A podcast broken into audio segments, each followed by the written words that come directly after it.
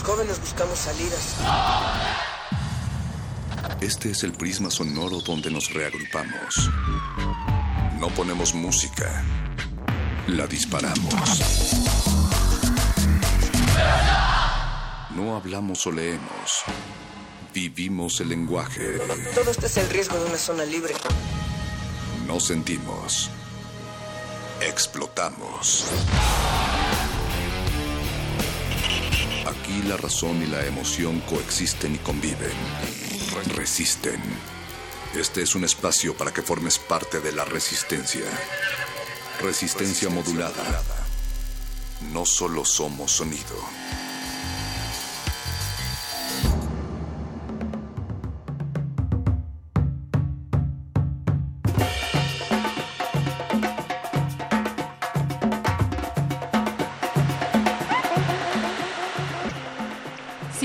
De los que cuentan los números de su boleto de transporte o los intervalos entre números primos 2, 3, 5, 7, 11, 13, en ocasiones también las frases de Trump o las efemérides de este año 2016, los días para que termine el sexenio, las lunas o las horas de cada lunes o los minutos para que den las 9 de la noche, pues ya no se angustien porque es momento en el cual estamos en la misma frecuencia, sumado es 96.1, Radio Universidad Resistencia Modulada llega con ustedes en este lunes 14 de noviembre del 2016. Perro muchacho, ¿tú cuentas los números de tu boleto de transporte? Sí, pero nunca me salen las cuentas. Nunca te sale el 21. Nunca me sale. Siempre me da 860 o 96.1, por alguna extraña razón. Pues a mí me da mucho gusto que te dé ese resultado y que ustedes también les dé el resultado en el dial de todo lo que pueden elegir escuchar que sea Radio UNAM esta noche y también para todos aquellos quienes están acompañándonos en www.resistenciamodulada.com, pues bienvenidas, bienvenidos. Y bienvenides, ¿no? Y bienvenides. Natalia, Natalia Superluna, fíjate que a veces me dan ganas de dejar el ruido de las luces a un lado, pero luego recuerdo que existe resistencia modulada y se me pasa. Gracias por estar con nosotros en este espacio, ya lo saben, siempre, siempre sembrado y constelado de pequeñas llamas que parecen luciérnagas, incluso ahí, en donde la gran luz de la luna no resplandece y en donde crepitan débilmente los consejeros pérfidos, los políticos turbios y los espectros en miniatura. ¿Qué hiciste hoy, Natalia? Que se ve tan tan poderosa y resplandeciente esa luna? Pues me trasladé de un estado a otro, así, recién bajada del camión, pero sobre todo en el mismo viaje que ustedes emprendemos esta nave en estos momentos donde del otro lado del cristal el Betoques con cabeza de luna esta noche está en la producción ejecutiva. Me, me deslumbra su cabeza. El señor Agustín Mulia le sonríe y dirige la nave en, la, en esta cabina en la consola y a tres planos de distancias lunares y sonoras está Alba Martínez en la continuidad. Hola Alba. Antes de que la luz del día perturbe la fría neblina que invade la capital chilanga, de más allá de los confines de la radiodifusión cabalgamos hasta ustedes y castigaremos a todos los herejes que no pacten con la cofradía de la resistencia. Así es que, en otras palabras, bienvenidos. Es... Wow, yo iba a decir qué poético te ha puesto la superluna este, este lunes, mi querido perro muchacho. ¿Le vas a aullar un ratito? Fíjate que no sé, sí voy a aullar, pero no al aire. Eh, no sé si sea la superluna o el hecho de que hoy es lunes de muerde lenguas. Hoy vienen el gordo y el flaco de la literatura a poetizarnos las orejas. Sí.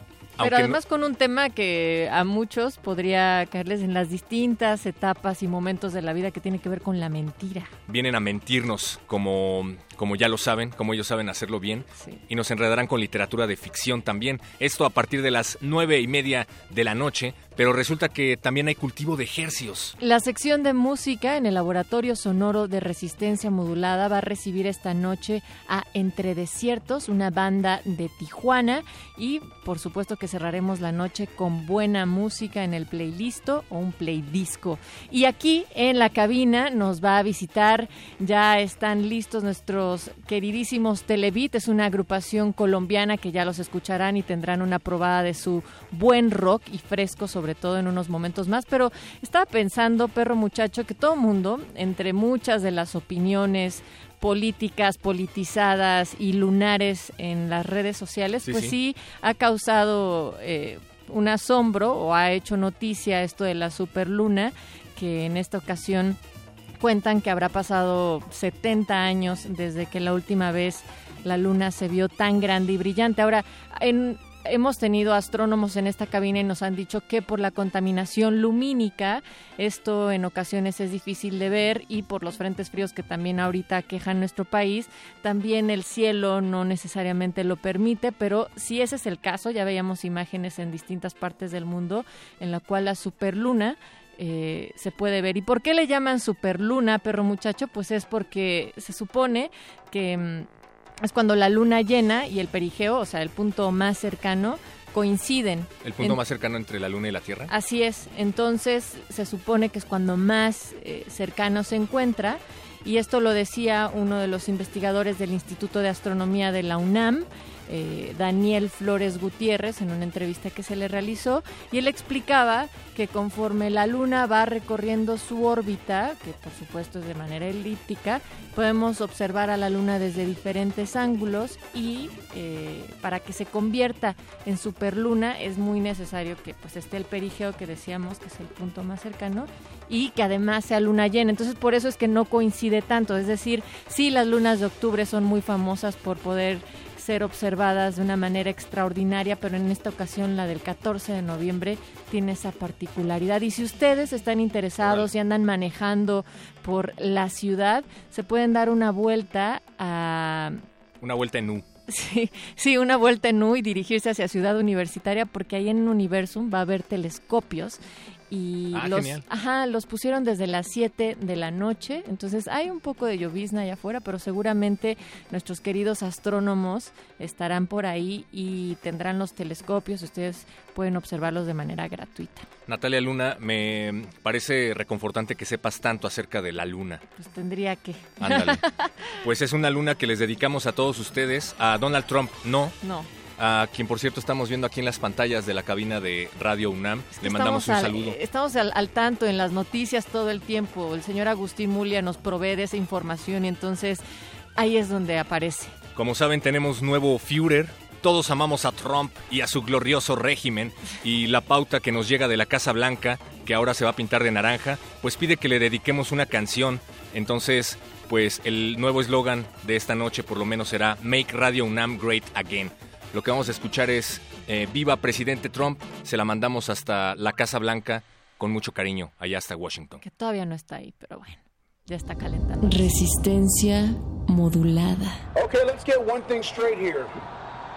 Mexico is not our friend. Mexico is laughing at us. And you want to know why they're laughing at us? Because every day they're dumping their garbage in our country. They're sending over their rapists, they're sending over their drugs, they're sending over their criminal scum, and we're doing nothing about it. But I'm going to stop all that. You elect me president of the United States, I, Donald J. Trump, I have a plan. I'm going to build a wall. I'm going to build a great wall across our southern borders, and I'm going to make Mexico pay for it. You mark my words. ¡Viva presidente Trump! Ya sabemos de su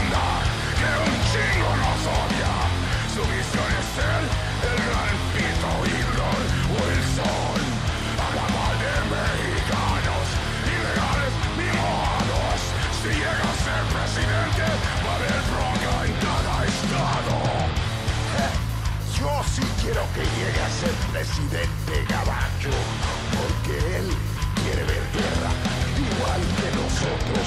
Yo sí quiero que gane el presidente trompudo, porque si él lo empieza, a huevo, nosotros lo acabamos.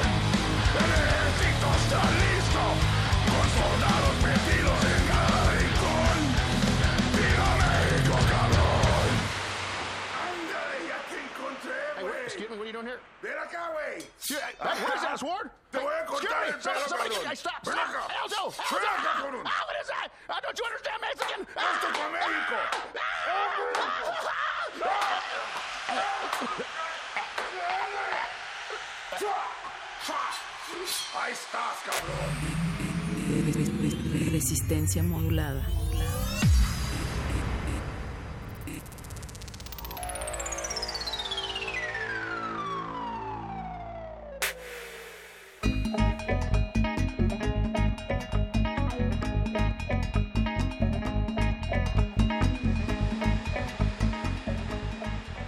Que escucharon fue Brujería con una cancioncita que le dedican al nuevo Führer. Y pues nada como... Hay cancioncita nada más. Ah, y nada como algo de rock en español, seguido de algo de grind. Ya está con nosotros aquí Televit en la cabina de resistencia modulada. Natalia Luna, ¿haces los honores? Por supuesto, ya está Felipe Rondón en la guitarra y sintetizadores, Nicolás García en la batería y Daniel Chamorro en la guitarra y programación. Ellos tres forman parte de esta banda de rock colombiana que nos da muchísimo gusto recibir en resistencia modulada. Y además hay que decir que mm, ustedes, dentro de algunas de las entrevistas y de las citas que les han hecho para la revista Shock, decían que en un panorama rockero local que está plagado de, de muchos lugares comunes, pues son una banda fresquita y ambiciosa que suena fuerte y sobre todo que nos hace volver a creer. Bienvenidos. Y la primera pregunta sería, ¿en qué nos están volviendo a hacer creer en este sentido Televit? Pues creo que desde el inicio le apostamos a hacer música en español y quisimos, digamos, por lo menos en Colombia, en Bogotá, estaba un poco las bandas que estaban saliendo y que por lo menos en los 2000 salieron adelante eran bandas cantando en inglés. Entonces, digamos que tuvieron una, una carrera que pues fue buena por un rato, pero fue muy difícil de mantener porque la gente finalmente no se terminó de conectar con la música y digamos que cuando empezamos la idea de formar Televit queríamos como de alguna manera volver a traer al panorama como de la música actual y de la música popular, volver a poner el rock en español como en esta onda, porque mal que bien como el- los referentes de rock en español siguen siendo como muy, o sea, la gente normalmente sigue pensando en Caifanes, en Soda Stereo, en Café Claro. Tacuba, que está bien, o sea, obviamente son bandas gigantes, pero digamos, el rock en español ha seguido avanzando todo este tiempo y, y digamos que no hay, o todavía no hay referentes como tan grandes como los que hubo en esa época de rock en español. contemporáneos, por así Exacto, decirlo, ¿no? Y ustedes exacto. empiezan a trabajar en el año 2012 con eh, la primer producción titulada Primera Dimensión. Y esta es la segunda vez que visitan México, pero ya con otro material. Cuéntenos sobre, sobre esto. 12 Pues, vientos. La primera vez que vinimos a México fue una invitación que nos hizo Denise Gutiérrez eh, de Hello Seahorse, la cantante. Ah, saludos. Que saludos, sí. La mujer. Eh, y pues ella escuchó, o sea, ella estudió en, en la preparatoria con nuestro manager y cuando estuvo de visita para, un- para un concierto Radiónica, que es una emisora de allá de Colombia, eh, pues eh, nuestro, pues nuestro manager le, le mostró como bandas colombianas y, y música que estaban haciendo allá y a ella le gustó, fue el 12 Vientos, entonces fue lo- como que la que nos abrió las puertas aquí en México. Eh, lo trajimos cuando recién lo, lo estábamos estrenando, digamos, como que eh, fue los primeros viajes que hicimos como internacionales con este disco. Eh, nos fue súper bien y, y, pues obviamente que venir a México siempre nos trae como mucha alegría y muchas experiencias como para llegar a contar eh, a todos los amigos en Colombia. Eso. Pero ya, ya este, ya un año después, como tú lo dices, ya nuestra segunda visita, ya es como una cosa que tenemos mucho más madura y ya tenemos como más consolidado todo el sonido de lo que es este disco y ya, o sea, lo que ve la gente en esta nueva gira que estamos haciendo en México es como todo este proceso de, los viajes y de, de andar tocando estas canciones un montón de veces que ya las tenemos Incluso estamos un poco cansados. Hay necesidad de generar material fresco. Ajá, ya. Entonces Y sí. para las personas que están sintonizando por primera vez a Televit, sintonizando resistencia modulada, cuéntenos, rock indie, rock alternativo, electro rock, eh, ¿cabe la música de Televit en algún género musical? Pues. Dead eh, Grind, porno gore. Porno gore. Metal vegetariano progresivo. Eh, no, pues eh, nosotros, como decía Felipe hace un rato, eh, la idea siempre fue como eh, presentarnos como rock en español, como estas bandas legendarias, pero pues una, de una forma como más contemporánea. Obviamente tenemos elementos electrónicos y también cosas muy indie rock, pero pues precisamente con el último disco, 12 vientos, quisimos involucrar muchos eh, como muchos elementos de la música autóctona y como folclórica colombiana. Entonces como que esto es un- como una parte muy importante de todo el concepto de 12 vientos. Y háblenos del proceso de producción, ¿cómo ha sido el proceso de producción de 12 vientos? Eh, bueno, digamos que para esta ocasión quisimos como cambi- cambiar el, el proceso, como la manera como estamos componiendo. A la primera Y dimensión. a la- con respecto a primera dimensión. Y digamos que el primer, el primer álbum estuvimos, nos apoyamos mucho como en el computador, como a, a grabar eh, riffs y cortar, pegar y todo como experimentando dentro del compu. Pues porque también era la primera vez que nos sentábamos como a hacer esto. Ya en este disco quisimos como hacer un poco más orgánicas las canciones y como pensarlas desde, desde su inicio, estarlas pensando como cómo las íbamos a tocar. Eh, para todo este proceso ayudó mucho la participación de Julián Salazar, que es guitarrista de Bomba Estéreo. eh, que con él producimos, pues, tuvimos la oportunidad de producir tres canciones del álbum y digamos que él vino a proponer una manera diferente de, de como de empezar las canciones y fue a punta de ensayar, de tocar, de estar tocando todos en la misma sala hasta que los riffs, así fueran riffs o loops muy, muy cortos, pues como que se pegaran muy bien. Eh, y ya a partir de eso, digamos, también nos ayudó mucho a entender y, digamos, poder pasar ese reto que para nosotros fue un poco tomar estos ritmos y adaptarlos como a la música que estábamos haciendo, porque pues siempre fue un cambio, pues, fuerte. Y pues lo bueno de tenerlo a él fue que nos dio como un, una, un approach, por así decirlo, como más contemporáneo a la música como autóctona colombiana. Y finalmente pues fue lo que ya nos dio el norte para terminar el disco. Pues, ¿qué les parece si escuchamos justo de 12 vientos? Somos Coyotes. Están con nosotros en la cabina Felipe Rendón, Nicolás García y Daniel Chamorro para que no les cuenten y mejor lo escuchen. Y ahorita nos cuentan a qué suena esto. So,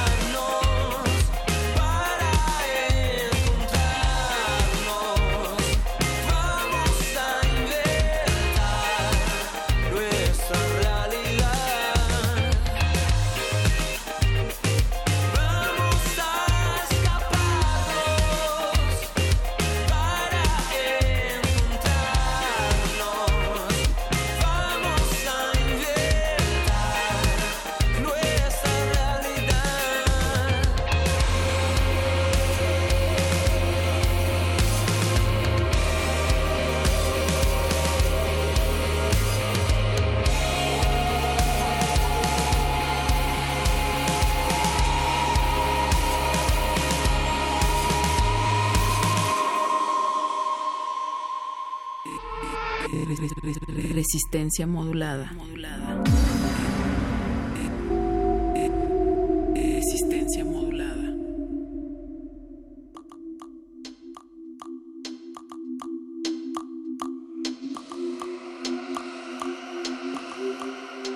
Somos coyotes aquí en Resistencia Modulada. Los rumores son ciertos. Aquí en la estación de Radio UNAM en el 96.1 de FM Resistencia Modulada llevamos a cabo los experimentos sonoros más desquiciantes.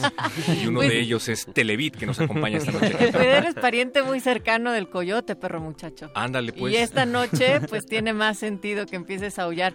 Oiga, pues sí, Televit en la cabina resistente. No eh, eh, Televit. Televit, y nos están platicando sobre lo que están haciendo dentro del rock latinoamericano, rock surgido de Colombia, desde Bogotá. Y me gustaría también preguntarles, ustedes precisamente decían que no hay una escena, bueno, no había eh, tan trabajado una escena contemporánea dentro del rock. ¿Quiénes están escuchando ustedes de los que están tocando, con los que van a tocar y quiénes les han servido de fuente de inspiración? Pu- Yo diría, pues, que eh, aun- al principio cuando, cuando empezamos, digamos, con todo esto del Somos Coyotes y, y, pues el 12 Vientos, eh, como que todavía la, la escena en, en Colombia y latinoamericana como que se estaba, pues no, no éramos como conscientes de lo que estaba pasando, ¿me entiendes? Como que en Colombia sí ha habido un- avances muy grandes, eh, todo, todo porque la gente como que se ha unido mucho más. Entonces como que eso ha traído como a flote todas las propuestas que estaban por ahí de pronto como perdidas en, en el, en el anonimato. Y al salir del país nos hemos dado cuenta que en, en cada lugar que visitamos está pasando exactamente lo mismo y nos, pues, nos llena como de mucha felicidad saber que, que como que se le está dando la oportunidad a la música independiente. Y gracias a esto también como en cada visita hemos podido conocer y, y entablar como relaciones con, con varias bandas que, que como tú lo mencionas pues es, es la con las que estamos compartiendo como el camino Eh, yo te puedo hablar como puntualmente de, de las que México digamos mis descubrimientos mexicanos de los viajes el, el- el viaje pasado estuvimos haciendo una gira con Torreblanca que, o sea, nos pareció Sí. súper, súper brutal. Obviamente, pues Hello Seahorse ya lo conocíamos, que pues fueron lo- los que nos hizo la invitación. Y este viaje hemos estado como también conociendo un montón de bandas eh, que, que están relacionadas con la agencia Humo, que es la que nos está ayudando acá como a movernos. Y está Comunión, eh, una banda Camilo VII. Camilo VII. ¿Quién más por acá? Eh, no, yo creo que eh, también nos hemos hecho fans como de las bandas que hemos conocido. No sé, por ejemplo, en Chile conocimos unos chicos que se llaman We Are the Grand, que es tremenda banda. Eh, en Perú hay unos amigos que se llaman Turista Y también, que Canacu así, ah, y también. Canacu y el Tigre, que también es tremendo, son tremendas bandas. En Ecuador, unos amigos que conocimos este año que se llaman Da Pound, Uf, que están tremendos. Eh, ¿Dónde más? Eh, acá en México, pues nomás, ahorita pues que estamos hablando que vamos a tener el honor de poder tocar junto a Porter y, y Enjambre, que son dos bandas que admiramos hace un montón de tiempo y que se- y, pues realmente nunca nos habíamos imaginado que íbamos a terminar tocando con ellos, ¿no? Entonces sí, Bien. está Y eso es tremendo. ya. Invítenos Sí. a esa tocada, por este favor. jueves, el, el 17 de noviembre, es jueves 17 de noviembre, en la Carpa Astro. Estaremos con Enjambre y con Porter para que pues, No se todos lo los que pierdan. Sí, les ¿y a gustó partir de qué hora? A partir, creo que esto, si no mal, es a partir de las 7 de la noche van, van a abrir. Y después tienen otra presentación, es decir, les quedan dos fechas aquí Sí, en, yes. en la Ciudad de México y será en el Caradura. En el Caradura, Caradura. Este, este viernes 18 vamos a estar tocando contra junto a otros amigos que O una banda lapso Así, batalla Una- de, una- de rock. unos amigos unos amigos de Argentina que se llaman Surfistas del Sistema, también Ujú. gran banda, vamos a tocar con ellos. Y va a abrir el show unos otra banda de acá de México que se llama conocimos Milko. Milko. Qué buena banda. Eh, está muy buena la banda y de hecho va a abrir el show, entonces va a estar va a estar bueno. Bien, entonces, Venga. Allá vamos a poder... Sí, Nah, Allá vamos a-. Allá vamos a poder encontrar el disco 12 vientos porque justo lo tengo en la mano, lo he tenido en la mano durante toda la entrevista. Ya Tiene un arte bien bonito. pero- sí, y está increíble. Justo estábamos hablando acerca de esta simbología, ¿no? Y que ustedes conocen de cerca a quien los diseñó. Eh, bueno, eso, el, como todo el, el arte del disco lo diseñó Jorge Lewis, un artista colombiano que, bueno, de- por casualidades de la vida es el cuñado del cantante de nuestra banda. Qué casualidad. Sí, casualidad, ¿no? No, pero, pero está padre que entre amigos también se van justo eh, Claro. compartiendo los escenarios, compartiendo los contactos y también los países. Qué bueno que estén por acá en México, eh, Televit, y que mucha gente se anime a ir a escuchar rock colombiano el día jueves, 17 a la Carpa Astros, después el 18 en el Caradura. Y si quieren más información lo pueden revisar en su página de Facebook, están como Televit oficial, entonces ahí otras redes que tengan. Sí, todas las redes estamos como Televid Oficial en Twitter, Facebook, Instagram, nuestro canal en YouTube. YouTube, Por ahí hay eh, Bandcamp. Snapchat, Bandcamp, eh, bueno, Deezer, creo que Spotify, está- todo. eh, SoundCloud y también en, las, en todas las plataformas digitales de streaming como Spotify, Deezer, iTunes, bla. Pueden ahí conseguir todo. Y finalmente nuestro centro de mando es televid.com.co. Pues no hay pretexto. Pero sí hagan lo posible por conseguir el Sí. objeto antes conocido como disco, que la verdad está buenísimo. Y que además, antes, eh, bueno, para despedirlos, vamos a poner la, la canción homónima de esta segunda producción de Televit, que es Cuatro Vientos. Doce Doce vientos. vientos. 4 por 3 Cuatro por tres. Cuatro por tres vientos. Ese no era un número primo, pero bueno, ajá. Y muchísimas gracias nuevamente, Felipe Rondón. Y Nicolás García, también a Daniel Chamorro por haber visitado esta cabina resistente. Finalmente, ¿cómo resiste Televit? Eh, yo creo que creyendo en la música y, y creyendo en los sueños, eh, eso es a lo que le apostamos y eso es a lo que, a lo que se- por lo que seguimos soñando y por lo que seguimos guerreando todos los días. Venga. Eso, pues presenten 12 monos. Imagínense que están en una 12 estación monos. de 12 vientos. Que tres monos ¿Por qué? presenten los ¿Por qué no podemos decirlo bien? Perdón. Bueno, chicos, somos números. tres monos de los cinco monos de 12 vientos. y este es nuestro último sencillo, 12 vientos, que lo pueden encontrar en YouTube con el nuevo videoclip. En resistencia modulada, 12 vientos. Vámonos.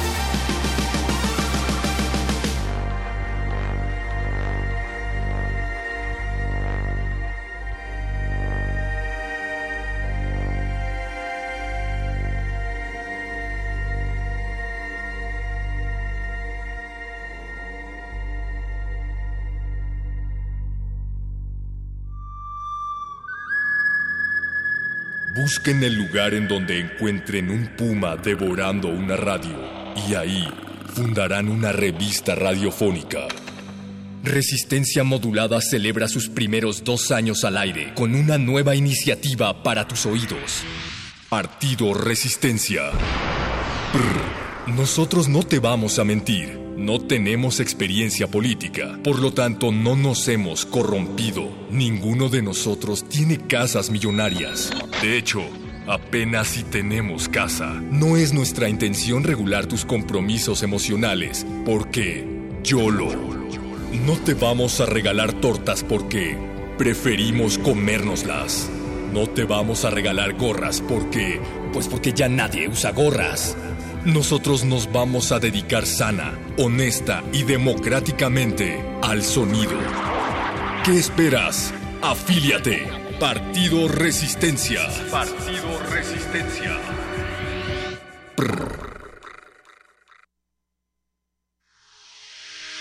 Somos unos preguntones alegres e insatisfechos, que en la radio damos hechos y más interrogaciones.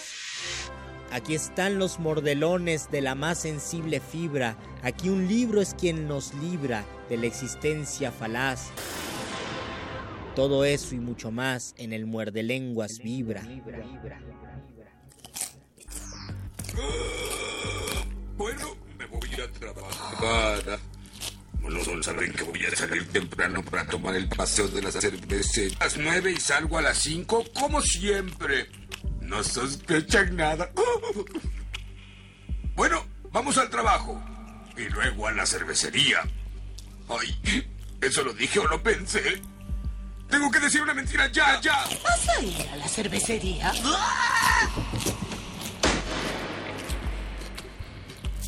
Muerde lenguas. Muerde lenguas. Muerde lenguas. Napoleón Bonaparte medía un metro 70 centímetros, lo que es una estatura promedio para su época. La creencia de que era un hombre pequeño se debe al apodo con, que, con el que cariñosamente lo conocía la gente más allegada a él, Le Petit Corporal, lo cual no debe ser tomado literalmente.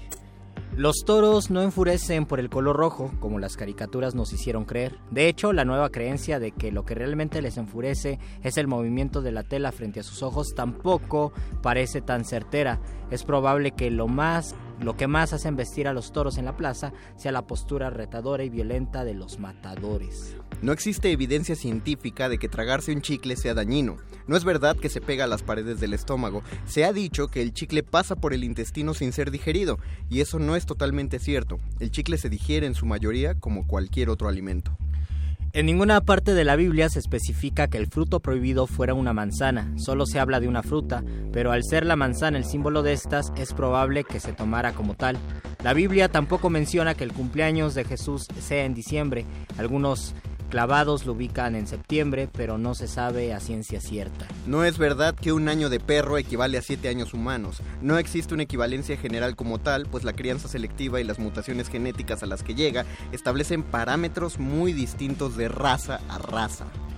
No existe relación alguna entre la ingesta de azúcar y la hiperactividad en niños. Es probable que todo sea efecto psicológico basado en dos cosas.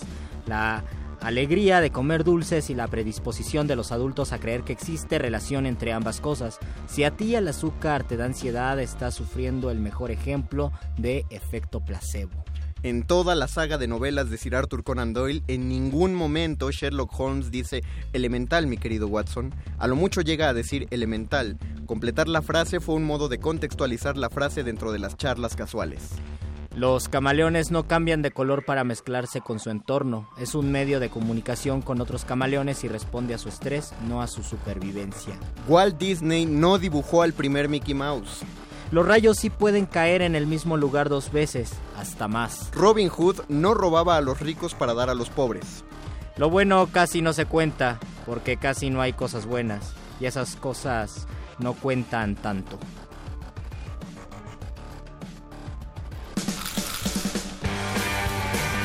Haciendo fila bajo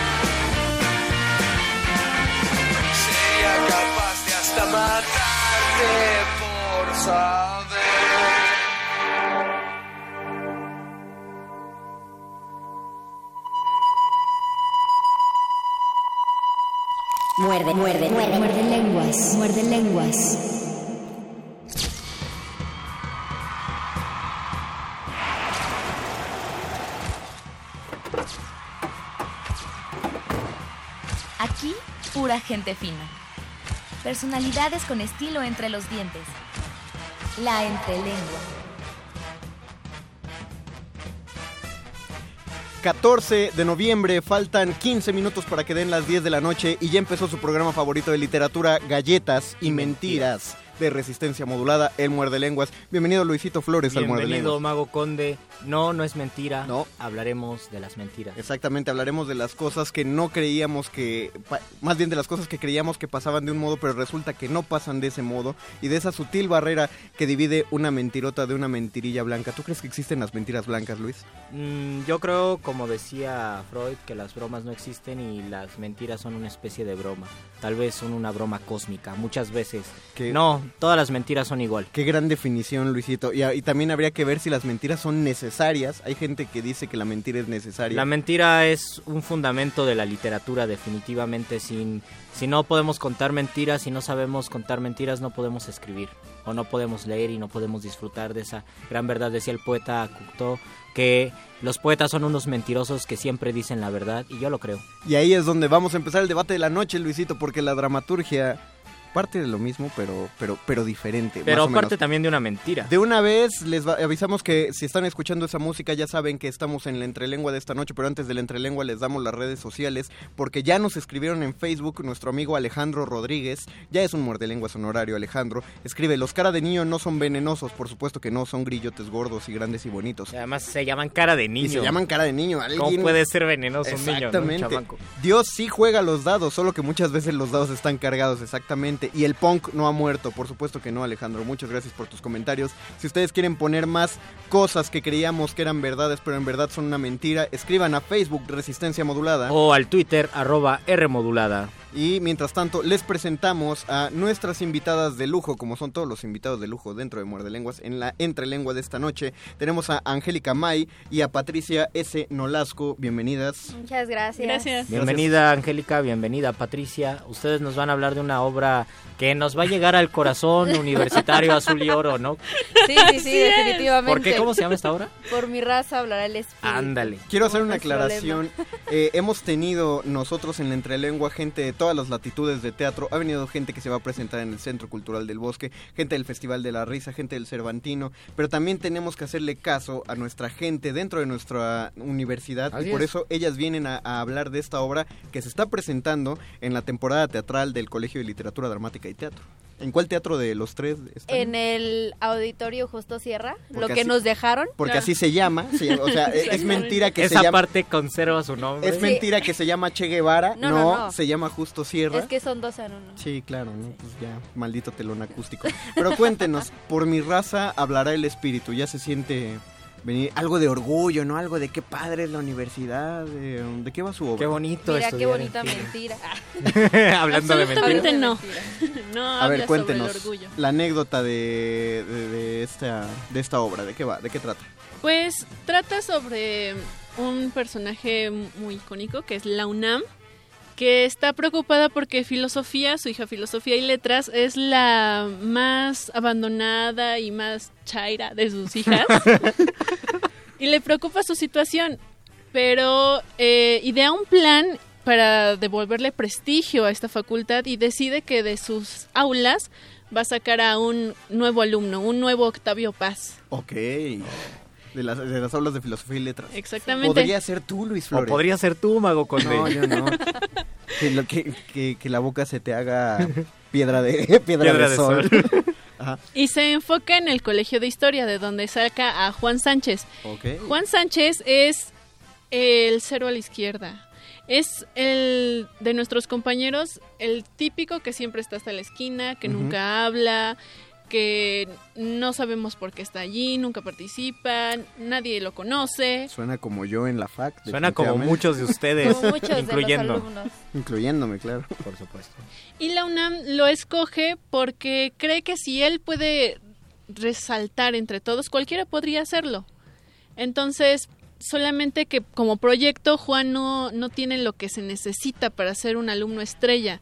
Ok. A lo que primero le da dinero porque nuestro Juan es pobre, trabaja para, para poder pagarse el transporte, ir a la escuela y todas estas cosas, como Ok. mucho de nosotros pero el dinero no es suficiente, entonces lo vuelve inteligente, le da elocuencia, porque le falta comprender a, no sé, a Lipovetsky y todos estos autores que hablan muy Ya, rebuscados. Ya con eso ya me superó. Ajá. Sin embargo, no es suficiente. La UNAM se da cuenta de que no es suficiente ser, este, tener dinero y tener elocuencia y mucho conocimiento para resaltar en esas aulas. Aparte, se necesita ser güero Ok. y termina por volverlo blanco. Ok. Sin embargo, Juan en todo este proceso termina por ser un, un patán, se vuelve insoportable y terminan por tomarlo por loco porque Juan empieza a, a acusar a la UNAM de que lo cambió y de que este de que los demás no se dan cuenta de que todos son unos clasistas Racistas. Sí, sí, claro. elitistas Istas. Istas, sí. Inserte algo antes. Y terminan por desaparecerlo. Ok. Exactamente. A ver, hay, hay una cosa que tenemos que aclararle entonces a la audiencia para que empiece a, a- a participar dentro de esto. Ya lo habíamos hablado, ya hemos dedicado dos programas, uno fue a la comedia y otro fue al chiste. Ah, no, al chiste no. Ya hemos hablado de la comedia. Hemos hablado parece. de la La broma, comedia y la farsa, de la broma, de- exactamente. chiste, sí. Hay que, hay que aclararle algo a la gente. La comedia parte de los vicios. Es decir, una comedia no es complaciente, una comedia no es te pongo una situación bien chistosita, bien graciosa, ta, ta, ta, sino que te hablo de algo profundamente doloroso y te lo hago ver para generar una catarsis en ti. Entonces, 50% de la población que ve una comedia, su catarsis es la risa, yo no diría cuál debe ser, pero 50% de la población de la comedia se enfurece.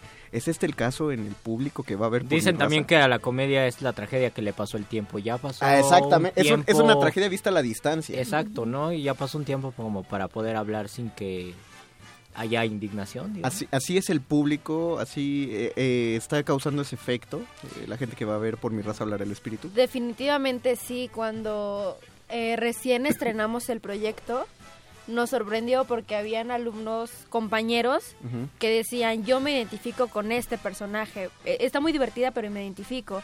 Llegamos a tener público que lloró también. Público que se enojó y despotricó contra la obra. Qué bueno. Público que la vio, se salió, no hizo ningún comentario. Entonces, hemos tenido de, de todo. De todo. Es, es necesario tener de todo porque, o, o sea, yo por lo que oigo, a mí me parece que está bien, pero por ejemplo no conozco la obra, no conozco el texto, no podría decir, sí, está bien padre, pero, pero es lo genial, ¿no? Que se genera una variedad de opiniones. Eh, tanto para mejorar como para no hacerles caso. Finalmente uno cuando crea la obra tiene su criterio. ¿Y de dónde les nace el génesis de hablar de este tema y hablarlo de este modo? Bueno, esta obra salió por, por una clase que se llama Laboratorio Puesta en Escena.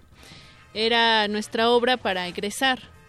Y pues nuestro grupo empezó a hablar sobre qué le, pues, temas que les importaran. Pues sí. Y yo saqué a colación el racismo, porque pues he vivido cosas de racismo y a partir de ahí todos empezaron a hablar de cosas que han sufrido en cuanto a discriminación en las clases.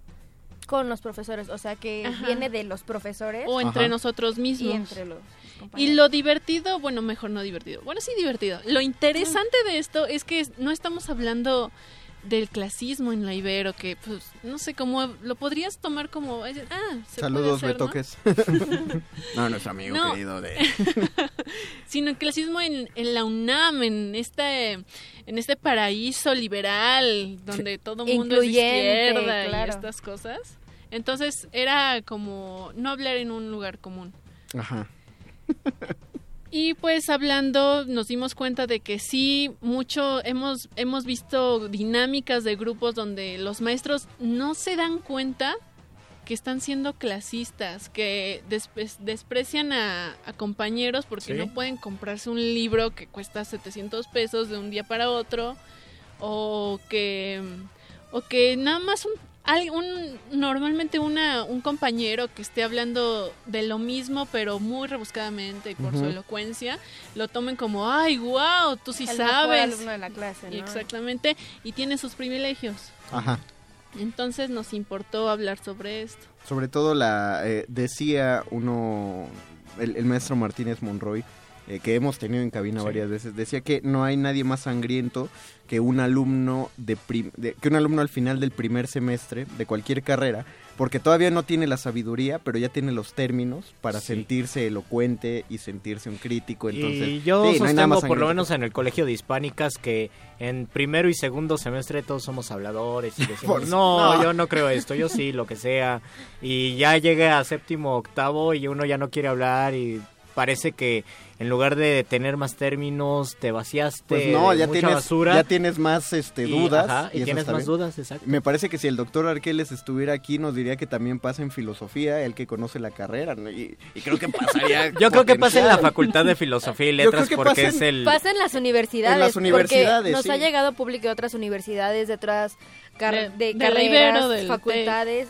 Y nos han dicho, es que yo vivo eso en mis clases. Es que eso es lo que hay que pensar, se está hablando de un tema universal. Hay una discriminación, un tipo de discriminación fuerte que es la familia, ¿no? El abolengo. Si eres hijo de académicos, de gente influyente en la. UNAM, y si tú vienes de alguien que son eh, tus padres comerciantes, que no tienen ninguna relación con las universidades, inmediatamente existe un desplazamiento. Pero, pero lo simpático es que la discriminación se da hacia todos lados. Por supuesto. O sea, como, como una persona de familia de abolengo va a, a hacer este, no sé, va, va a hacerle el feo a, a alguien, como tú dices, de una familia de Alguien de barrio le hace el alguien de feo al barrio, fresa. Ah, exactamente, el de barrio le hace el feo al fresa y, y todos le hacen feo al gordo, pero el gordo le hace el feo al... todos a- contra todos. Exactamente, o sea, todo el mundo discrimina en cierto punto, por eso es tan bonito hacerle burla a la discriminación, porque todo el mundo se iba a identificar en algún momento con eso, todo el Sí. mundo tiene cola que le pisen.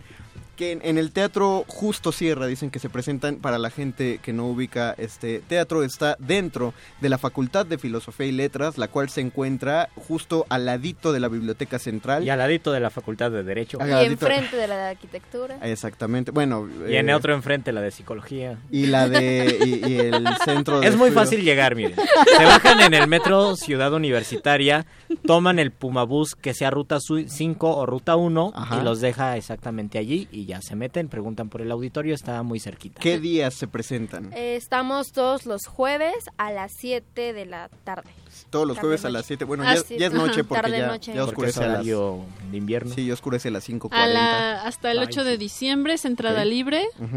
Pueden llegar a formarse desde las seis y media. De preferencia háganlo porque dan boletitos y se acaban, pero a toda la gente que vaya de aquí hasta el 8 de diciembre, si llegan y les dicen que lo escucharon en resistencia modulada, los van a dejar pasar gratis. Sí, sí, sí, es cortesía para todo. Hay lugar para todos que entren hasta el 8 de diciembre, entonces. También pueden reservar sus boletos enviando un mensaje a la página del Colegio de Literatura Dramática Ah, y. Teatro, reservando sus lugares o a nuestra página de Facebook, ¿Qué es? UNAM, coma, por mi raza hablará el espíritu. A ver, lo voy a buscar ahorita. Y ahí nos mandan un mensajito y les reservamos sus lugares. ¿La página del colegio es de Facebook también? Sí, sí, sí, de Facebook. Colegio de Literatura Dramática y Teatro es el oficial y aquí está la página UNAM, por, UNAM, coma, por mi raza hablará el espíritu. El por mi raza, todo eso está en, está en minúsculas. Eh, tienen Tengo- unos memes buenísimos. Es todo el... Por mi raza hablaré el espíritu es un tono cómico, ¿verdad? Es también un- una burla hacia nosotros mismos, una crítica en forma jocosa. Es una farsa, Ok. tal cual. Entonces, no sé, o sea, el punto es irse a, a divertir realmente, pero sales con un sabor de boca medio agridulce. Ah. Depende de cómo lo tomes. Que la risa nos haga cambiar el mundo. Por mi risa hablaré el espíritu. Por mi risa. Ándale, la próxima vez que... Ya si tenemos otros dos títulos alternativos. Exacto, si llegan a tener algún problema con el título, con- por los derechos del señor Vasconcelos, que no creo Sí. que esté registrando, ve hasta Beto que se rió, porque derechos en la... No, qué, qué- qué curioso, ¿no?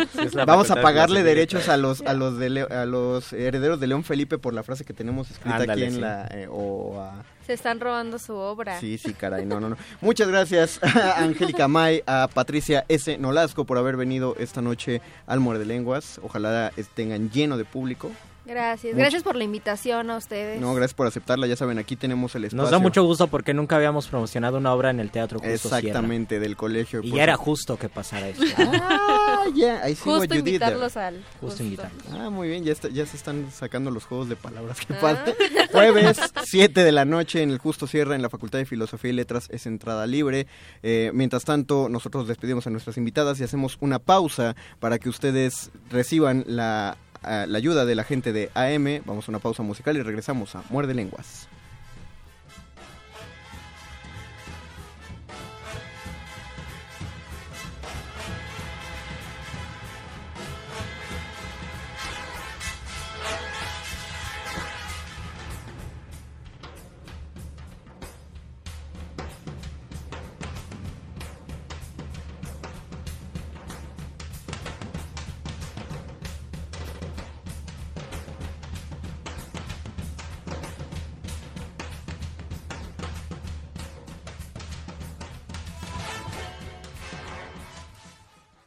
Escucha, disfruta y descarga nuevos y más audios en descargacultura.unam.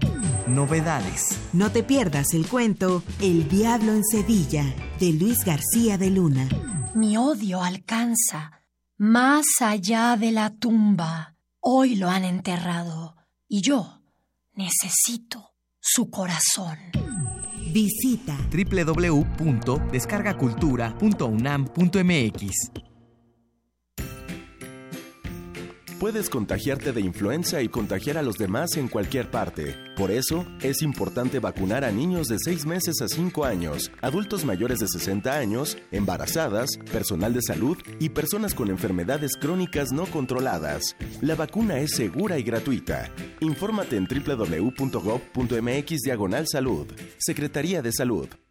Este programa es público, ajeno a cualquier partido político. Queda prohibido el uso para fines distintos a los establecidos en el programa. De Chiapas, el rescate del mundo. El lugar que reúne a las voces.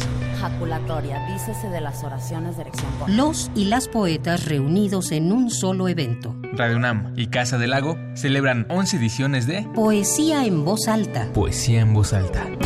Escucha nuestras cápsulas con la historia y poesía de los invitados nacionales e internacionales. Revive la mezcla de las emociones que solo un acto así puede provocar. Si es poesía, que sea en voz alta.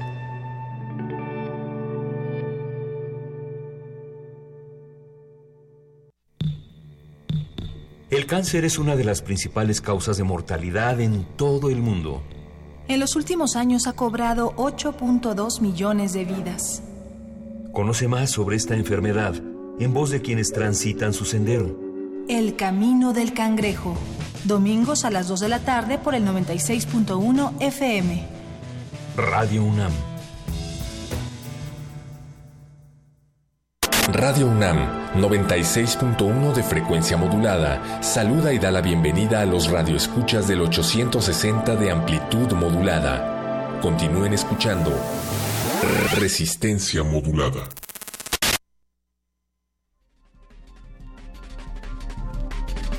Muerde lenguas. Muerde lenguas. Muerde lenguas. Regresamos a su serie favorita de literatura, Galletas. Y mentiras. De resistencia modulada dentro de Radio UNAM. Saludamos a todos nuestros amigos del 860 de AM. El alma mater del cuadrante. No se descompuso su radio, simplemente se enlazaron con resistencia modulada en el 96.1 de FM. Muchas gracias por es- escucharnos. Agradecemos sus comentarios en el Facebook Resistencia Modulada. Agradecemos sus mentiras en el Twitter, arroba Rmodulada. Y pueden llamarnos también eh, a la cabina al 55 23 54 12. O al 55 23 76 82. Queremos saber cuáles son sus mentiras favoritas, cuáles son las mentiras que creyeron hasta mucho tiempo, por ejemplo, la de quesadilla que viene de quesaditzin, ¿no? Es que Facebook es fascinante, o sea, es el es arma, una máquina de mentiras. Es el arma de la desinformación actualmente. Mucha gente cree que no, que va a ayudar a generar más información o hacer una diversificación de información, pero no genera más mentiras de las que destruye. Por ejemplo, ese de que quesadilla viene de A mí me gusta quesadilla. mucho lo de las personas, tipos de personas cuando dicen "La- las personas que no escombran su cuarto y no hacen Uf. su cama son más inteligentes, las que se masturban mucho tienen mucha energía Qué para hacer su tesis, las que no usan desodorante son sí, más o sea, es, es para justificar dices, cualquier hábito ajá. y no, hay gente inteligente y bruta en cualquier género Exacto, humano. ¿no? Bueno, acabo de ver uno que a mí me encantó y me conviene porque decía, la gente que siempre llega tarde es más creativa y tiene Ay, más a mí- iniciativa. a mí ese me gusta Dije, mucho, pues, lo Por comparto. supuesto, ese soy yo, me define perfectamente. Pues es como los horóscopos. Exacto. No voy a entrar en ese asunto otra vez. Vamos a hablar después de horóscopos. Vamos a hablar después de horóscopos. Después hablamos de eso. Otro saludo a Alejandro Rodríguez que nos sigue comentando al respecto de la obra Por mi raza hablaré el espíritu. Suena bastante bastante simpático y es bueno que se Ah, mencionen Además esas yo cosas. recuerdo nuestro amigo Cráter, el rapero. Claro. Su, Uh. su estribillo es por mi raza hablaré el espíritu y si calla mi espíritu entonces no hablará mi raza y también deberían cobrarle, ¿no? Sí, ¿por qué no? A ver, a ver, ¿por qué nadie le... No, no, no, ¿qué- ¿quién dirá eso? Y además es un rapero, en algún momento puede sacar mucho dinero de lo que hace ahí. Exactamente. Pero no, nada, son, son este golpes de. ¿cómo Son citas. Sí, no, pero cuando alguien se. Bueno, son ahogarse en vasos de Ah, agua. ya, patadas de ahogado. Ah, no, ahogarse en vasos de agua, ¿Sí? patada de ahogado es, es, es como lo que estamos haciendo tratando Muy de bien. salvar el dicho. Dice Eduardo Nájera, el quinto Beatle de este cuarteto de tres, que él creía, Eduardo, que él creía que Benito Juárez era ateo.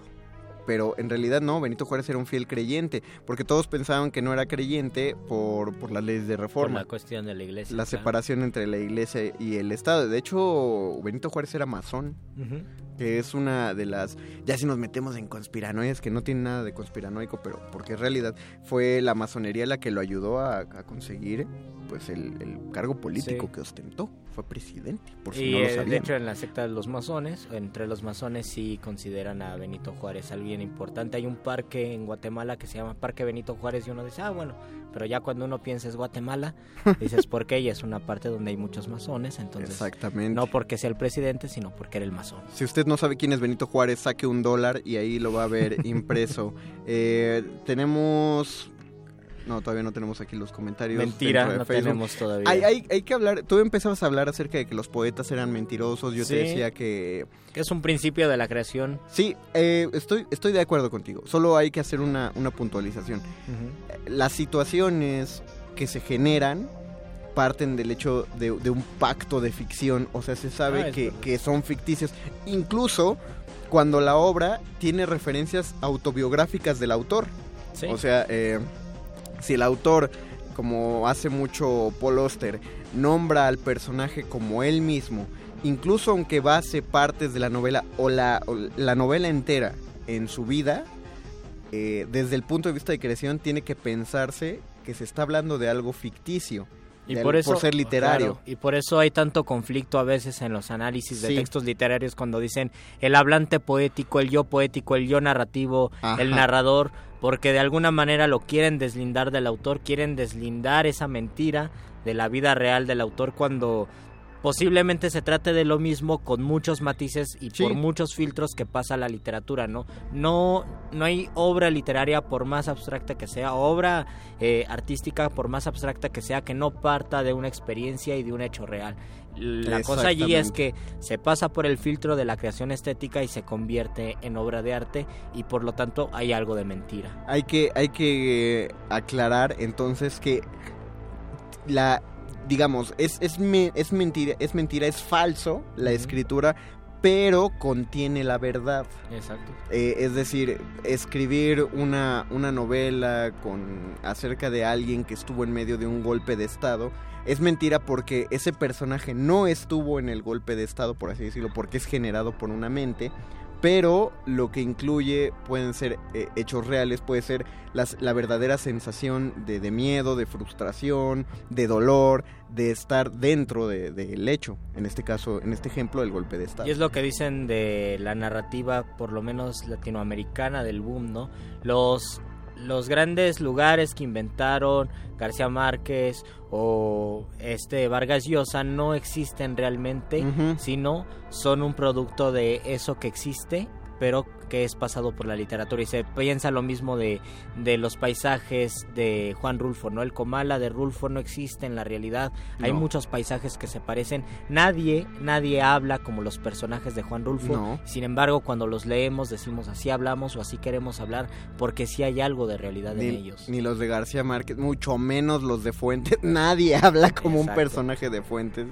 Ni Carlos Fuentes hablaba de ese modo. El Mantua eh, de Romeo y Julieta no es para nada el Mantua de la realidad. Shakespeare nunca salió de, de Inglaterra, entonces no puede describir una, una ciudad como, como Mantua correctamente, solo por lo que le contaron. Y ya de entrada, ya que, ya que te cuentan algo, hay que saber que ya pasó por el filtro de, de otra mente, de cualquier Exacto, persona. sí. Tenemos muchas tenemos muchas maneras de mentir, muchas maneras de crear en la mentira. Yo siempre pienso en el abuelito Borges el- y el mundo fantástico y creo que la literatura fantástica es de las que más nos gustan Sí. porque es la mentira relacionada con la capacidad que tenemos de imaginar situaciones que no existen en la realidad y la capacidad que tenemos para transmitir esas situaciones. A mí me gustan las mentiras y a mí me gusta que la literatura esté llena de mentiras. Repito, las emociones son las verdaderas. Si uno lee El sí. Señor de los Anillos y siente tristeza o siente miedo al leer Drácula, el- la sensación es verdadera, ahí es real, pero sí las palabras son mentira. Y para decirles más verdades, llegamos al último fragmento, al último segmento, perdón, también es un fragmento de este programa de literatura, galletas y mentiras, con la siempre brillante intervención del doctor Arqueles.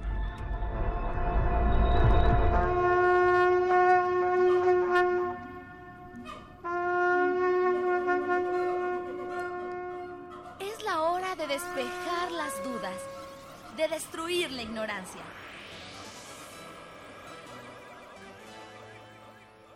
Es la hora de la iluminación con el doctor Arqueles. Y así es como entra el conocimiento a la cabina a deshacer todas las mentiras de los muerdelenguas. En realidad, solo vengo a explicar un pequeño ejemplo que ustedes ya conocen Ah, sobre la mentira, mi querido Mario. Gracias, doctor. Doctor Bienvenido. Arqueles, qué bueno que usted entra así, con tanta verdad, desde su primera palabra. A ver, cuéntenos, Doc, ese ejemplo. Pinocho. Pinocho, Órale. sí.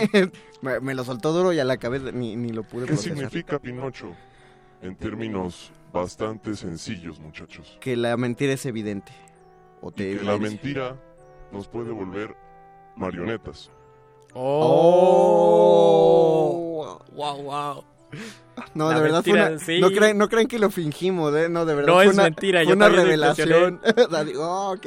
A ver, eh, desarrolle, Doc. Básicamente pensemos lo siguiente. ¿Cuál es el objetivo que tiene Pinocho? Convertirse en un niño de verdad. Ajá. Es decir, en una persona real.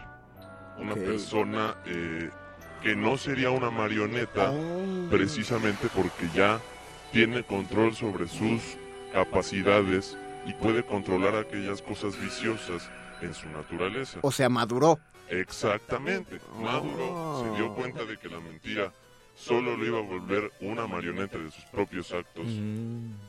Y por eso es que se convierte en un niño de verdad. Ok, va, va, va. Oh, me encanta saber cómo la, que, cuál es el verdadero mensaje, no moraleja, sino un mensaje, la metáfora incluida en los cuentos, cuentos de hadas. Pero nunca me había puesto a analizar Pinocho. Y es que finalmente es algo que hacemos prácticamente diario. Bien dicen por ahí que una mentira hace dos y que dos hacen cuatro. Claro. Y así generamos la, la serie de multiplicaciones potencializadas que nos llevan a darnos cuenta de que una pequeña mentira, incluso cuando aparentemente es, es una inocente mentira, puede llevarnos a la esclavitud. Podemos volvernos Claro. esclavos de defender esa pequeña mentira. No, no, no podemos, lo hacemos, porque tenemos que sostener lo que acabamos de decir, porque si no, qué papelón, ¿no? Eh, hacemos frente a la gente ya que se den cuenta que lo que decíamos, lo que hacíamos pasar por verdad, pues realmente no lo era. En efecto, y ahí hay un problema bastante interesante que es el problema de ser aceptados. Finalmente Ah. también pasa, por lo menos en, en el cuento y también en la versión que todos conocemos de Walt Disney de, de Pinocho, Claro. que aparecen estas malas influencias que le dicen, tú no te preocupes, tú sigue haciendo lo que, lo que quieras y vas a llegar muy lejos y al final llega a un callejón sin salida, eh, convirtiéndose literalmente en un esclavo de circo.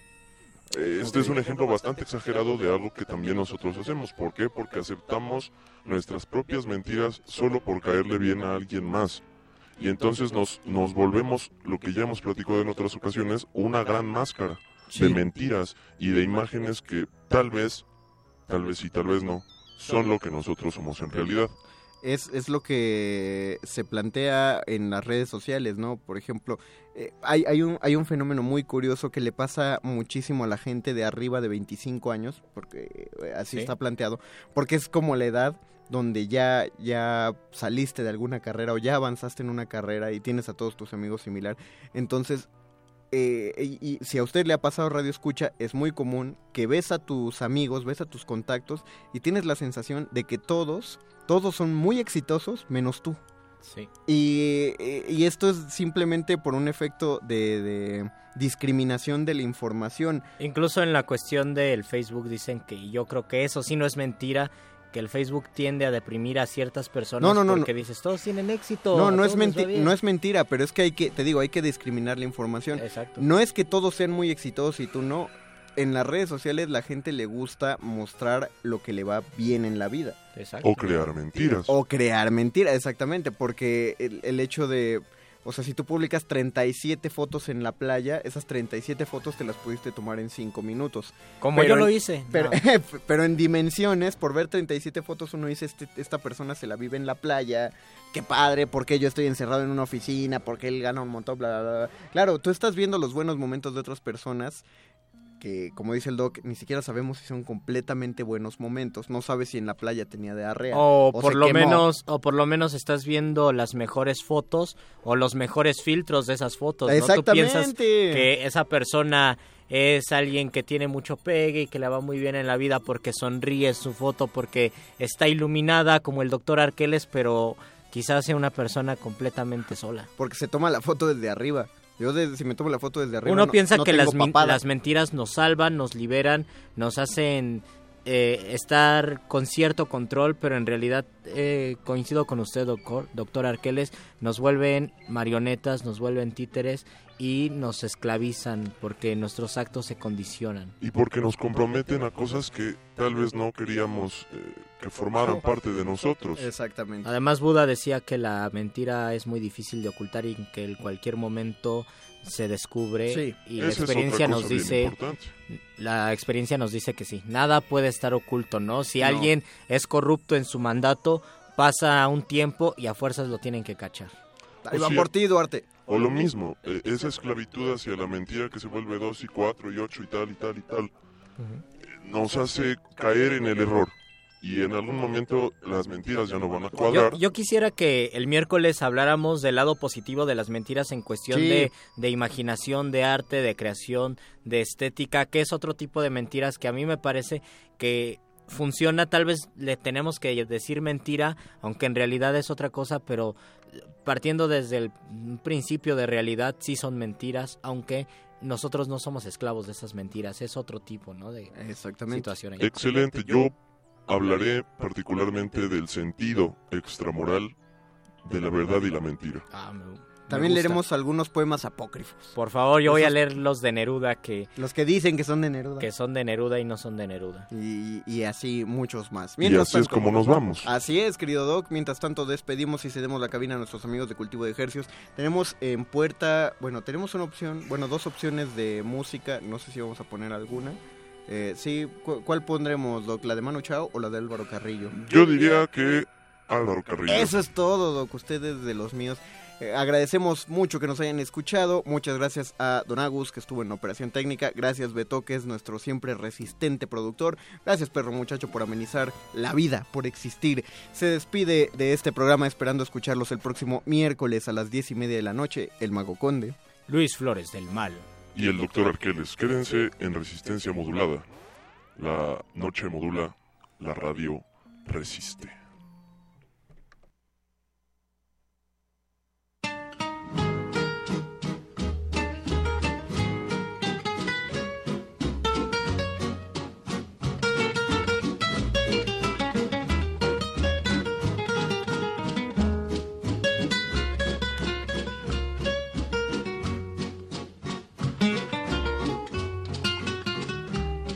Se te olvida que me quieres a pesar de lo que dices, pues llevamos en el alma cicatrices imposibles de borrar.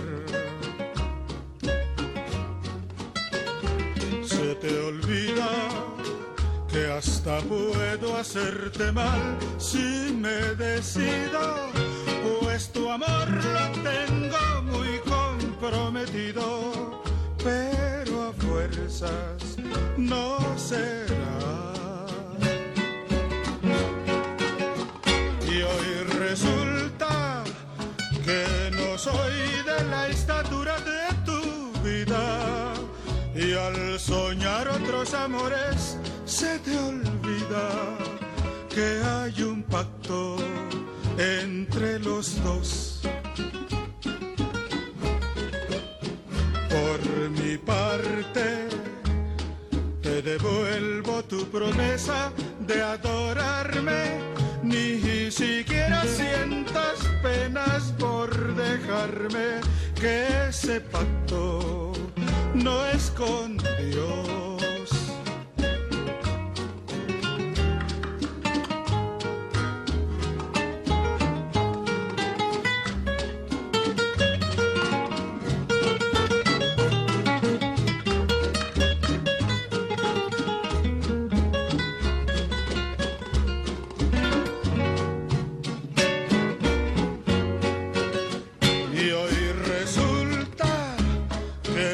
Soy de la estatura de tu vida y al soñar otros amores se te olvida que hay un pacto entre los dos. Por mi parte te devuelvo tu promesa de adorarme, ni siquiera siento penas por dejarme que ese pacto no es con Dios.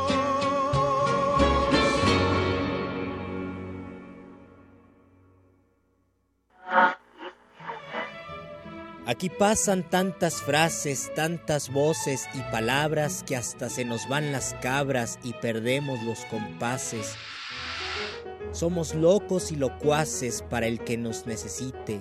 Aquí todo se permite, el fracaso y el suceso. Eso y mucho más que eso, el muerde lenguas transmite.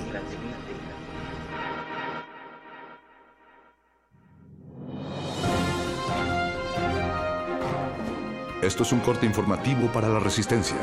La nota nostra.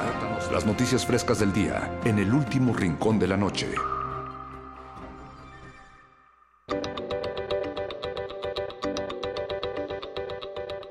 Edith Márquez, diputada del partido Encuentro Social, dijo que si se acepta el matrimonio entre personas del mismo sexo, la gente empezará a casarse con delfines y con laptops. Su elocuente reflexión fue pronunciada luego de que el Congreso desechara la iniciativa que aseguraba el derecho de toda persona a casarse sin importar su preferencia sexual. La diputada es autora de libros como Educación sexual para delfines y Cómo tener relaciones sexuales con tu laptop sin enamorarte. Declaró que a veces quiere casarse con su laptop, luego recuerda que tiene virus y se le pasa.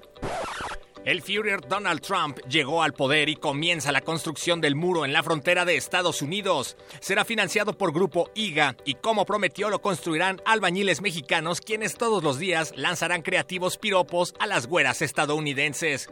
El muro contará con un dispositivo de seguridad de tecnología de punta que consistirá en colocar envases rotos de cerveza Heineken en la parte de arriba.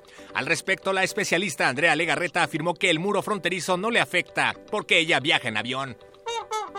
Tras la victoria de Trump, Hillary Clinton organiza un plantón por tiempo indefinido a las afueras de la Casa Blanca y varias manifestaciones en distintos estados de Estados Unidos. Hillary exige que se haga un recuento voto por voto y casilla por casilla, aunque los republicanos alegan que Trump es presidente, haya sido como haya sido. La ex candidata comentó que si el plantón y las manifestaciones fallan, creará un nuevo partido político llamado Güera.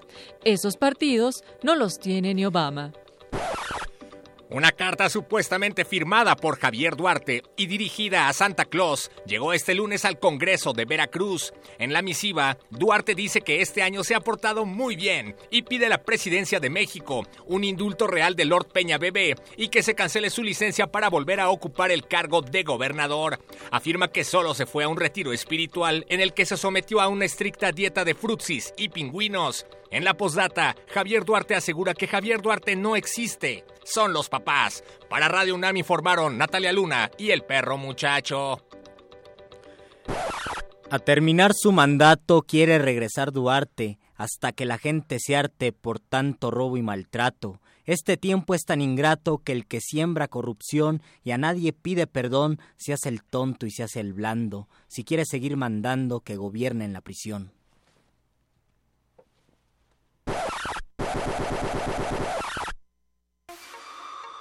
Esto es un corte informativo para la resistencia. La nota nostra. Las noticias frescas del día en el último rincón de la noche.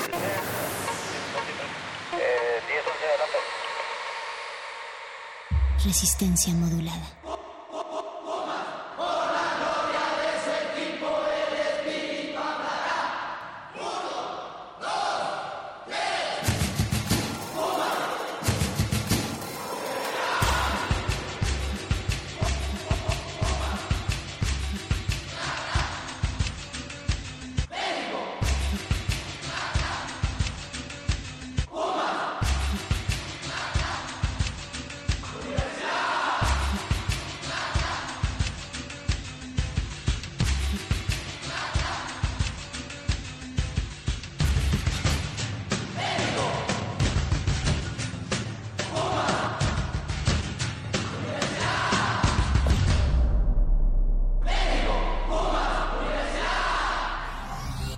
Resistencia modulada.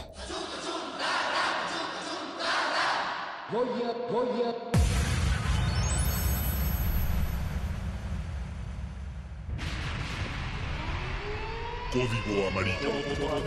Se le solicita a toda la resistencia tomar sus posiciones. Nuevas muestras musicales están por llegar. Manejen los caldos sonoros con extremo cuidado. Si tenemos suerte, un nuevo virus podría nacer. Inicien descontaminación para entrar al laboratorio de cultivo de ejercicios.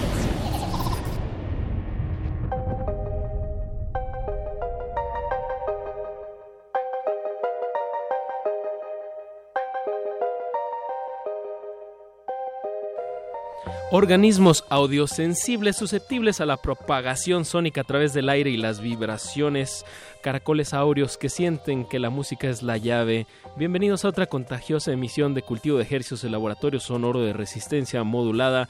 Aquí en su espacio se germinan frescas e infecciosas muestras acústicas que hacemos llegar hasta sus oídos a través de el 96.1 de la frecuencia modulada XEUN. Radio UNAM. También estamos transmitiendo eh, en línea a través de www.radiounam.unam.mx y desde nuestro portal resistenciamodulada.com. Yo soy, yo soy Apache Orraspi haciendo temblar los huesecillos más pequeños de su cuerpo, que son los que son el martillo, el yunque y el estribo. Son los que están en el oído medio. Así es, Paco. Y yo soy Paco de Pablo y les agradecemos mucha, mucha, mucha, mucho, mucho, perdón, su, su atención, su sintonía y damos inicio al laboratorio de cultivo de ejercios. Ya cambia la operación técnica, ahora se encuentra a cargo de las ágiles manos de José de Jesús Silva. Agradecemos a don Agustín por su labor en la producción de este programa y por supuesto a nuestro productor Beto Betoques. que siempre nos apoya desde el otro lado del cristal.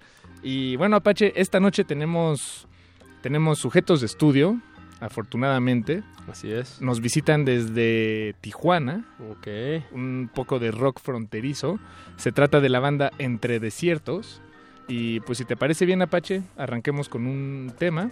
Claro, demos una muestra sónica de entre desiertos en lo que cumplimos con el, con el protocolo de desinfección aquí en la cabina séptica de cultivo de ejercios. Vamos a escuchar el tema número 2, fragmentos de entre desiertos, y volvemos aquí con dos de los integrantes.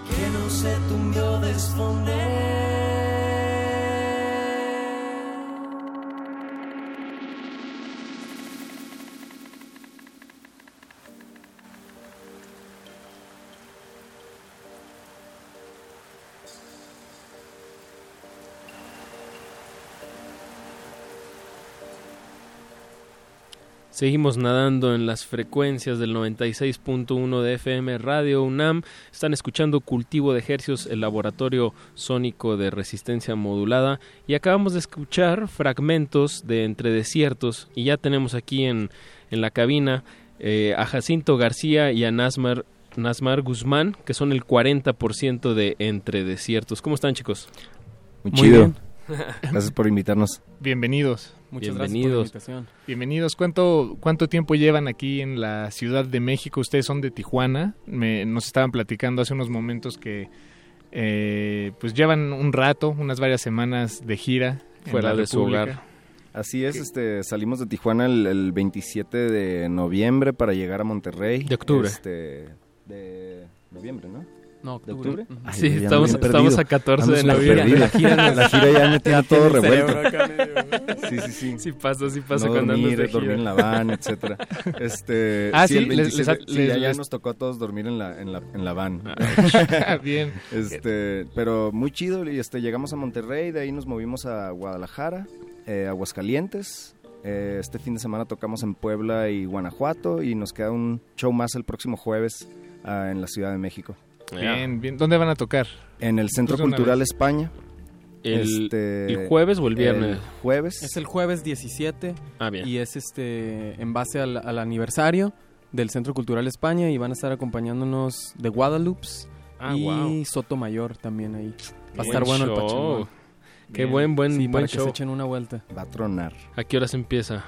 Para estar Desde informado. temprano, ¿no? Creo Desde que las empieza 9. más o menos como desde las 8 o 9 Ocho, pm. ajá. Bien, y ahí siempre en el Centro Cultural España es gratis, ¿no? Sí. Ahí atrásito de la catedral no tiene pierde. Ahí en el centro de la ciudad. Y chicos, pues platícanos de su proyecto, eh, que es relativamente joven, cómo nace, cómo se juntan estas cinco personas a hacer Entre Desiertos. Pues nos conocemos ya desde hace rato, desde antes de que fundáramos Entre Desiertos. Ya nos conocíamos allá en Tijuana. ya tocábamos todos en otras bandas y ya hacíamos tocadas juntos. Yo ya, yo ya tenía, yo ya tengo varias bandas ahí con Jacinto desde hace rato. Mi primer banda yo toqué con Jacinto, así, una banda, ya cuando tenía 18 años, tú a lo mejor que tenías unos pues que te llevo como unos, tres 21 por ahí. Este, y luego yo ya lo pasamos vi tocar en un venue así medio, medio austero, por así ponerlo. Este, pero lo vi tocar y destruir una batería y, me- y aparte tocando la guitarra y este, en cuestión de unos meses este, me acoplé a ese proyecto que se llamaba Vis Viva. Y este, aparte de ese proyecto, pues hemos compartido ya varias bandas también. Y sí, ya fue como hasta entre desiertos donde como que ya se cuajó. Claro. Ya Algo, están- algo más sólido con otros miembros de otras bandas que, que ya nos gustaban en ese entonces, ¿no? Mauricio, que toca el bajo con nosotros, y Javier, que toca el corno francés y la guitarra eléctrica. Ellos también tenían otra banda allá de Tijuana que se Se llamaba... Lo que nunca fue. Lo que nunca fue. ¿Y- y lo qué- que y qué fue? ¿Qué fue de esa fue, banda? Pero también No este, estaban miembros ahí de, de Ramona, este, miembros de Jardín. Ah, bien, Entonces, todo- bien. toda la misma Una, una de mis bandas favoritas de Tijuana. Era así como un jam band de puros talentos así increíbles que casi ni ensayaban, nomás se juntaban y hacían jams. ¿Cómo no? ¿Sí? Sí, ensayaban un chorro. En su cuadra les apodaban los que nunca se callan. Órale. Pero sí, así súper Mucha viajado, improvisación, instrumental. mucho jam. Sí. Ok, bien. Y bueno, pues se juntaron estas bandas eh, que en ese entonces era lo que nunca fue y Santos Balcones Durango, que en ese entonces teníamos una banda que así se llamaba y donde también estaba Rommel, Que es el vocalista de la banda. Y en ese ese mashup de bandas fue el resultado de Entre Desiertos. Nos encerramos un año sin tocar, sin sin tener un nombre todavía en ese entonces. Haciendo- grabamos este disco donde viene Fragmentos, la canción que recién escuchamos. Y en cuanto tuvimos el disco y teníamos una fecha, todavía ni teníamos el nombre, ¿no?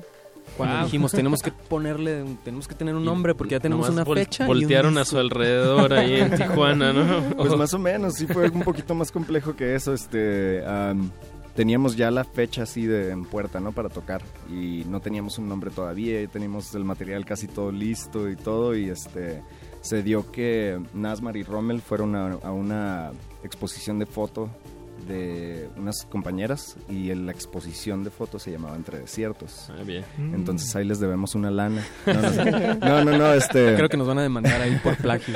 No, sí, sí fue, sí fue bajo acuerdo y todo, este, nos, nos vibró un chorro el nombre y este, como que fue el primer nombre que de varios, varias sugerencias que a nadie nos vibraba así de que, bueno, pues no hay de otra. Y este, por fin se armó ese, como que la vibra de ese nombre y este, les preguntamos que si, que si les latía que se llamara así la banda y pues sí nos dieron permiso y todo, entonces al parecer sí la libramos con los derechos ahí. Bien, qué bien.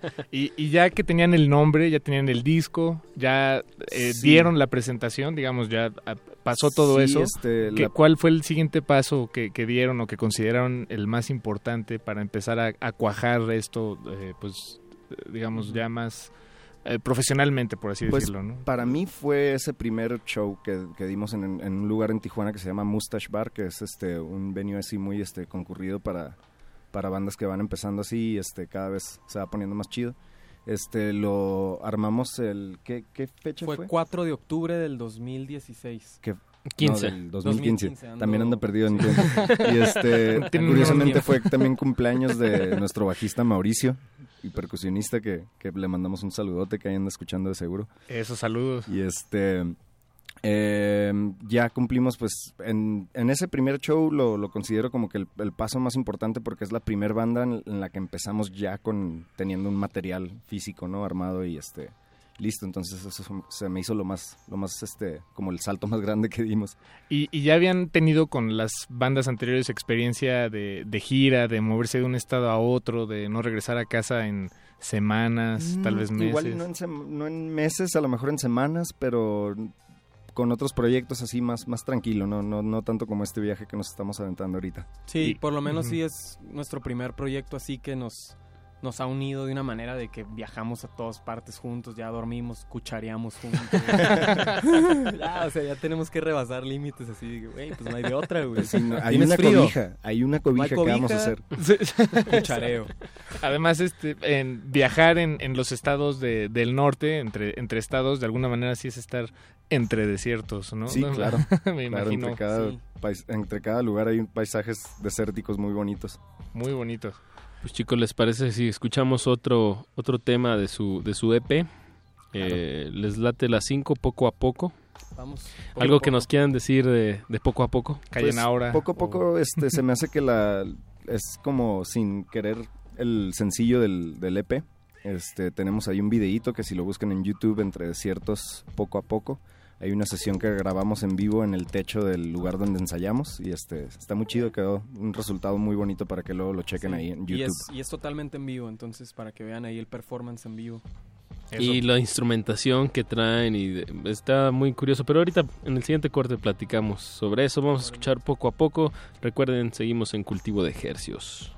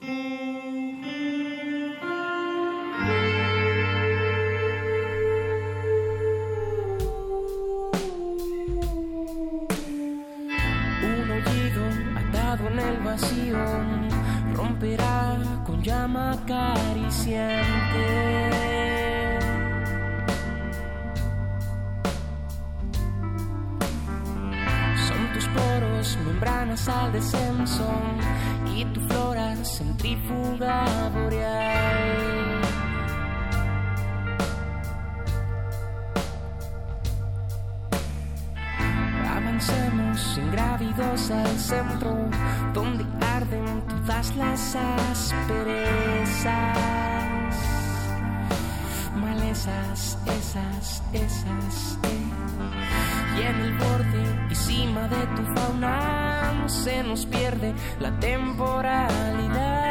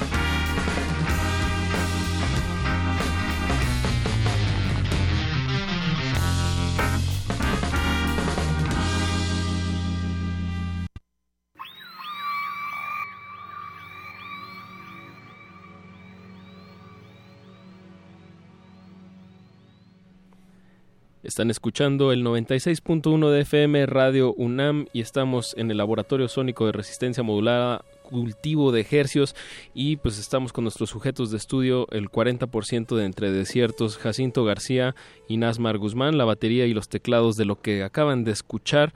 Eh, chicos, de poco a poco se llama la canción de su EP homónimo Entre Desiertos, que ya acaba de cumplir un añito, ¿no?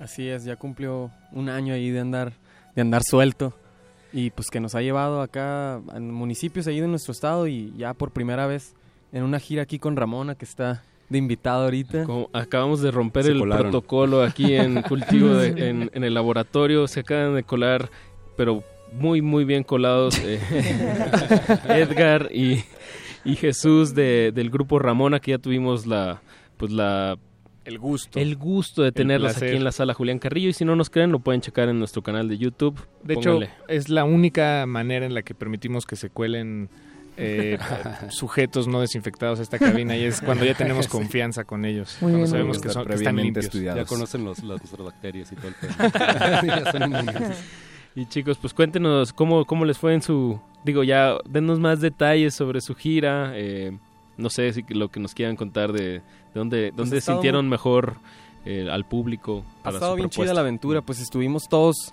10 personas en una van. También estaba con nosotros uh, Daniel Dennis, ¿no? Que él es, es, un proyecto solista. Él estuvo abriendo ahí nuestros shows y pues ya te las imaginas todos nosotros juntos, todos norteños, todos ya de conocernos desde hace un chingo. Los hermanos Dennis. Teníamos bien enfadado el chofer y al final de cuentas ya el chofer ya estaba como que en nuestra cura también. Sí, terminó durmiendo en el piso, sin comer. terminó dando quejas ahí. no, bien divertido. La vida, la, vida del, de, pues sí, del camino, ¿no? De, vivir en el camino de un lado a otro. Sí, estuvo, estuvo bien lindo. Eh, Guanajuato, muchos, eh, algunos de nosotros todavía no habían, no habían ido a Guanajuato, entonces de que fue parte de tocar y parte de, de, ir a varios lugares, ¿no? De, conocer, pues de vacacionar ahí y, conocer cada ciudad. Puebla, yo no había ido a Puebla y me gustó un montón, la verdad. Ah, bien, bien. Puebla fue una muy buena fecha, ¿no? Sí, sí, todas fueron muy buenas, pero, pero Puebla sí se la llevó, ¿no? Yo creo que sí. Mm, fue ahí en este un lugar que se llama Galería Sónica. Ah, y este, pues en donde tocamos es una especie de como, es como una sala, estudio ahí, montado acústico y buen audio, este... Poquita gente, pero que va a escuchar, ¿no? muy, muy suave, muy atenta. muy atenta y este también, Ramona ya tiene sus super fans allá. Ya corean las rolitas, ¿no? Ah, qué bien. Cantando. Nada, eran ustedes, yo creo, güey. Gritarnos, ¿no? Pues tenemos un chingo, güey. Guanajuato fue una fecha ardua, pero muy divertida también. Eh, tuvimos que hay que conseguir este equipo, llegamos al bar y no tenían nada así de que... No, pues sí traen su PA y su mixer, ¿no? y su bar, traen un sistema de cervezas. Sí. Nada, pero se resolvió todo y nada, te Sí, salió así de safe Gracias a Jesús. No, nos apoyó Andaba ahí conectando todo el equipo. Simón, anduvimos en chinga. Oigan, y pues todos son de Tijuana, ¿no? Sí. Eh, ¿qué, ¿qué, características, digo, desde su música eh, dirían que, que, permea el ser alguien, un hombre del desierto? ¿Cómo, cómo se traduce en, en, su música, tanto en Ramona como entre desiertos? ¿Cómo, cómo o sea, ¿qué, ¿qué, de ese entorno creen que se plasma Porque hay sonoramente? Que, que, de alguna manera, exactamente, sonoramente remiten a al norte, al, al desierto, a esto, pero no, no entendemos, Apache y yo, de, por qué. Ustedes qué, pues, a mí ¿qué se les ocurre? Yo pudiera decir a lo mejor que por el hecho de ser ciudad fronteriza, como que tenemos mucha influencia de, de, lo norteamericano, pero a la vez ah, como que anhelamos mucho el, el, centro de la, o sea, donde sucede todo lo, el folclore, donde sucede todo lo, lo realmente mexicano, entonces como que es este la influencia de allá con el anhelar estar, de este lado, sí. Digo, y también está este factor del pues del silencio, ¿no? Y del de cómo se ve el cielo en, el desierto. Sí, pues es como otra inspiración, diferente aquí me acuerdo así cuando llegué aquí que tripeé ya después de como dos o tres meses que, que no había visto la luna acá, no había visto las estrellas y nada. Y sí, como que sí está medio raro eso. Como que otro cielo, no sé si te da otra inspiración. muy, muy hermosos por allá. Y por acá también. Ah, seguro ya se ve la luna increíble ahorita. Ahorita nos la estamos perdiendo aquí en la ciudad. La luna más nos tocó en la carretera. De ellos ya iban dormidos, pero creo que íbamos como por Querétaro ayer Y yo iba viendo así con el chofer porque pues estaba todo bien despejado así en la medio de la carretera y se veía súper chido. sí, pues por ahí nos detuvimos un rato. A... Justo me dio un besito, Edgar. Pusimos una cobijita acá en, en la, ahí a un lado de la carretera y pues nos fuimos a la van ya después acá. ¿no? Me tomó la mano. Sí. ya se bajaron a miar estos güeyes y pues vale madre. Cortaron la inspiración. Bueno, chicos, pues aprovechemos el espacio y, y, y, anunciemos que Ramona y bueno, y también Entre Desiertos tienen, tienen tocadas recién confirmadas eh, esta semana. Denos las coordenadas para toda la gente que nos está escuchando, que los vaya a ver en vivo, que eso es lo más importante eh, de generar en, en la audiencia, ¿no? Y ese, ese intercambio. Ah, bueno. Pues creo que lo primero es corregir algo que mencionamos hace un momento en el aniversario del Centro Cultural España. Ajá. Este jueves 17 de noviembre. Eh, empieza un poquito más temprano, lo mencionaba. Vamos a estar tocando como para eso de las 7 pm. Yeah, evento gratuito. Even- evento súper gratuito y súper ponchador. Eso. Para todas las edades, ¿no? Sotomayor y de Guadalupe también ahí. Uf, va a estar increíble. Y luego el día siguiente, el 18 de noviembre, el viernes, ¿qué tienen? Este, tenemos una fecha ahí en el foro Niza. En la Colonia Juárez. Así es. Niza y 40. Este, ese es como un festival, va a tocar este Belafonte Sensacional, va a tocar este... Ah, ¿el ah, monstruo son los otros? ¿Es, es ese mismo evento? Está Ramona, ¿no? Sí, en, sí, en ese va a estar Ramona. Ajá. Este, ¿Quién más? ¿Quién más? El Es- Andy Belafonte Montes. Belafonte Sensacional. Mongosaurio. Y muchos más. Y muchos más por anunciar. Próximamente. Y pues aprovechando Sí, este- Jesús y Edgar, ustedes también tienen una fecha mañana, ¿no? Sí, Gratuita. mañana tocamos en la Pulquería Insurgentes, como a eso de las 8. Es gratis también, ¿no? Ajá, y el martes también, el miércoles tocamos en el Centro Cultural España en, en su aniversario. 14 aniversario. Ajá. O sea, van a celebrar Son tres- dos fechas. Dos fechas. Dos fechas, sí, miércoles y jueves. Creo que son tres fechas, ¿no? También el viernes hay algo por ahí, no, no estoy seguro este quién está, pero sí, el miércoles y jueves va a haber ahí Creo talento que está tijuanense. Trop- Tropical Forever el viernes. Ahora, Algo así estoy viendo aquí en las redes. Pues bien, enhorabuena para el Centro Cultural España y trayendo pues a talento de tijuanense a sus a sus escenarios. Y pues chicos, ¿Qué, eh, qué- qué pinta en su panorama desértico de después al terminar esta esta gira aquí en, por el centro Sí, de- pues del país? regresamos a, a Tijuana, a- tenemos varios planes ahí en puerta. Eh, por un lado, terminar nuestro primer disco de nuestro primer material de, de larga duración, que, que digamos que está en un 80% ahí. Falta, falta grabar voces. Y pues fue un disco que ya grabamos, está, eh, lo grabamos este año. Y fue el primer material que grabamos un poco ya fuera de la producción de la banda, ¿no? Este disco fue grabado entre Guadalajara y Tijuana y fue producido por Diego Bacter ahí de, de la banda Porter. Y pues le dio ahí un toque, una visión pues que, que enriqueció un montón el sonido, ¿no? De, de ese material que pues va a salir yo creo que para verano del próximo año Y volvemos también a terminar algunos unos videos De que- este del, del primer EP, ¿no? Eh, ¿Qué tienen en mente? Nuestro primer video va a ser videos, para la sí. canción Semáforo, que justo ahorita la vamos a escuchar. Em, y pues bueno, no, no me gustaría revelar tanto, pero a lo mejor la historia del video es un tanto oscura. Y a lo mejor tiene ahí que ver con, con un tema ah, medio denso ahí de, de nuestra de nuestra nación con esta con este rollo fronterizo de la trata de blancas.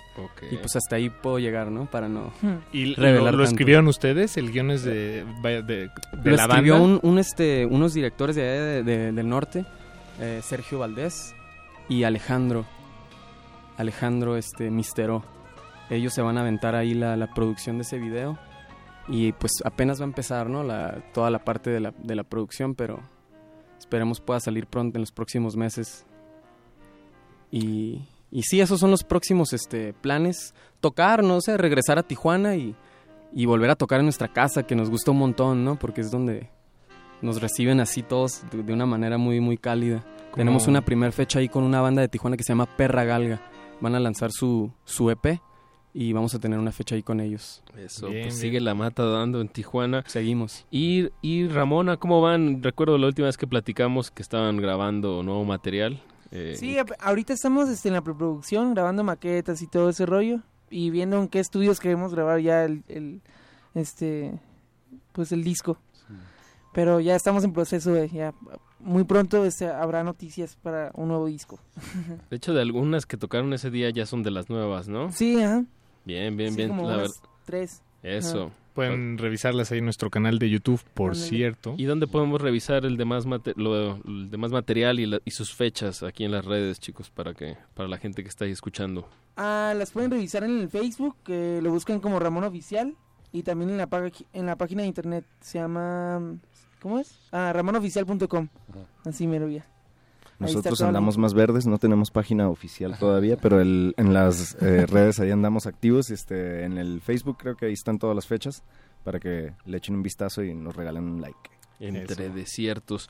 Pues chicos, ya nos ya nos cantaron cuál va a ser la última canción con la que nos despedimos, que de hecho justo no está no está anunciada aquí en su EP.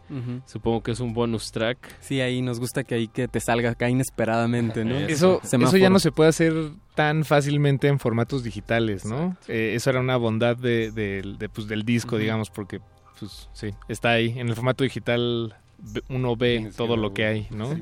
A menos que esté muy Sí. bien escondido. Es una canción que nada más pueden encontrar también en el formato físico, no, no la tenemos en, en YouTube ni en, ni en ninguna red todavía.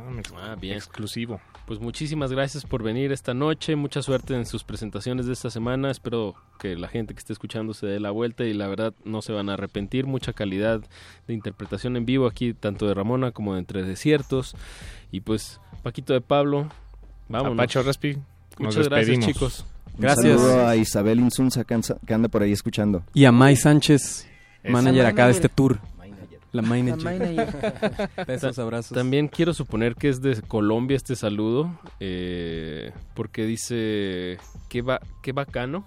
Bacano. Ajá, Eso es, eso es positivo, ¿no? Eso es un adjetivo positivo. No, Sí. no sé exactamente qué Es significa. como, es, es como bien hecho. Pero bueno, va- bien. muchos saludos hasta Colombia y pues a toda la gente que nos está escuchando desde la comodidad de su computadora o dispositivo móvil. Eh, los vamos a dejar con semáforo de entre desiertos y pues esto fue todo por el cultivo de ejercicios. Nos escuchamos el jueves, va a estar tocando aquí en vivo eh, La Redada, un tropical psicodélico muy, muy, muy, muy bueno. Entonces, bueno, aquí estaremos poniendo su música en la semana y, y, pues recuerden, vengan al concierto, es gratuito. Quédense en sintonía, resistencia modulada hasta la medianoche. Muchísimas gracias. Chao. Camino y no hay semáforo, semáforo, semáforo. Y no ha parado de llover, llover, llover, llover, llover, llover. Manejo un Pontiac gris, gris, gris, gris, gris, gris, gris. Y no voy a volver, volver, volver, volver, volver, volver, volver. En este tiempo errático, errático. Dado un porvenir, venir, venir, venir. Yo ya no tengo un nombre, nombre, nombre. Yo ya no sé de mí, de mí, de mí, de mí, de mí, de mí. Y parece que al pasar un lenguaje fugaz hay un disparo de luz que me quema y se va. Camino y no hay semáforo, semáforo, semáforo.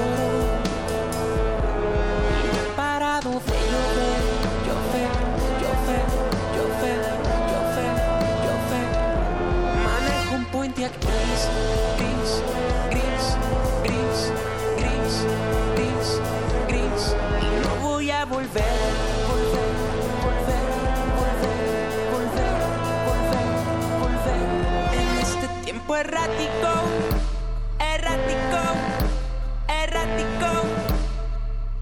Me ha dado un porvenir. venir, venir, venir, venir, venir, venir. Yo ya no tengo un nombre, nombre, nombre. Yo ya no sé de mí, de mí, de mí, de mí, de mí,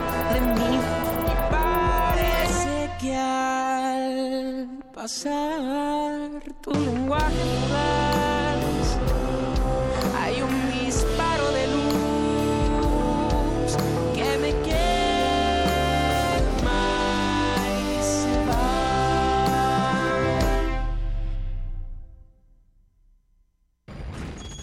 El experimento se ha completado de manera satisfactoria. El cultivo está hecho.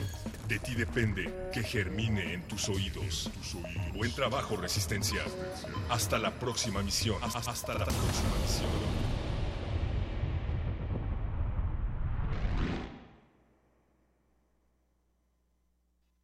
Radio UNAM invita A un nuevo compás. al compás de la letra. Al compás de la letra. Programa conducido por la poeta María Ángeles Comezaña.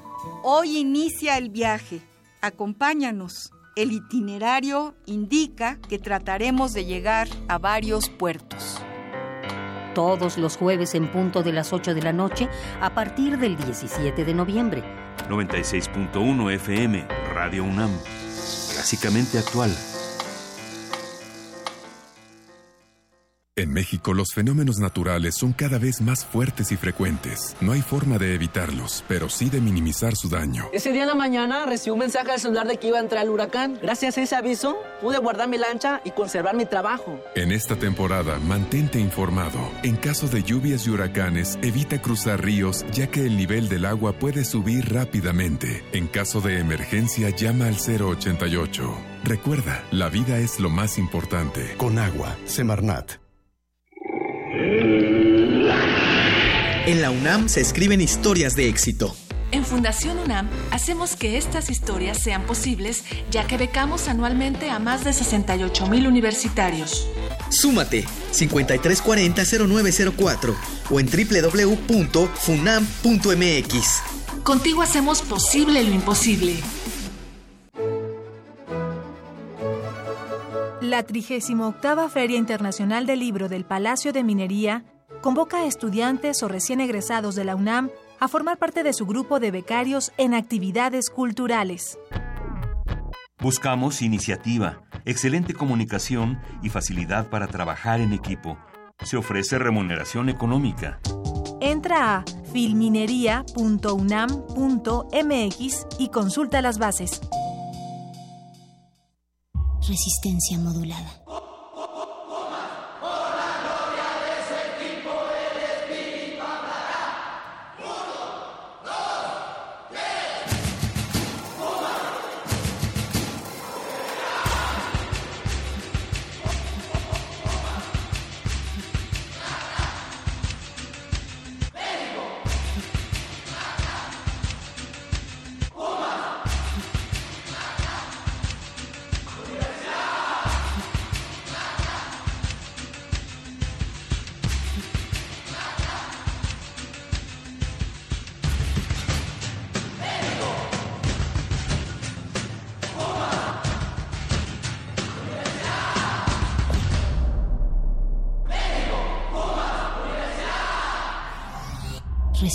Modulada.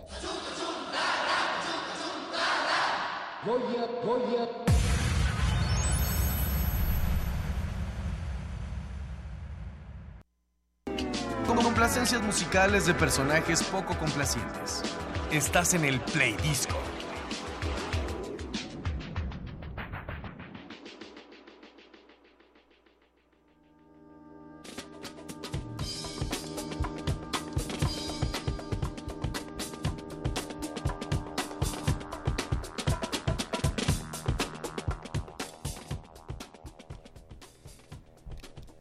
Sigue la resistencia, sigue la noche y sobre todo sigue la alteración, lo vivido, lo bailado, lo escuchado, lo aprendido del pasado fin de semana en Atlisco, Puebla.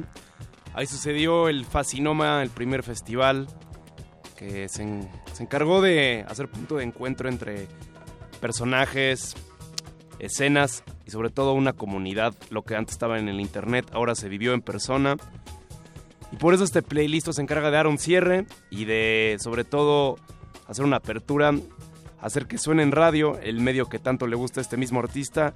Se trata de el instrumental empathy, el cierre de un ciclo y sobre todo la sanación para la persona conocida como el personaje Gas Lamp Killer. Así es. Alberto Benítez. Paco lo prueba. Alberto Benítez, nuestro productor, también, también se lanza al micrófono, aunque usted no lo crea. Eh, y tienes toda la razón, estimado amigo. Este fin de semana, en, el, en la primera edición del Festival Fascinoma, eh, pudimos ver en vivo, algunos de nosotros quienes acudimos, a el maestro de Los Ángeles, el Gas Lamp Killer, un gran productor, de verdad, gran, gran productor, coleccionista de viniles. Eh, Tiene más de 15 mil. Más de 15 mil. Tiene 15 mil. Él, de hecho, qué bueno que mencionas eso, porque para los que no sepan, Gaslamp Killer, ahora que dice eso, Paco, eh, no solamente es que sea un coleccionista, sino para él el hecho de coleccionar música va más allá de un objeto. Es, él lo considera a diferencia de cualquier otra cosa. Es un, es un trabajo de, acervo, de, de tener un acervo porque él cree que en la posibilidad de que haya una guerra o haya un pulso electromagnético que pueda tumbar computadoras o información, la única manera de acceder a la música sería a través de un vinilo. Y él lo está haciendo para que justo siempre haya algo que tocar. Él dice que tiene suficiente material para tocar tres semanas seguidas.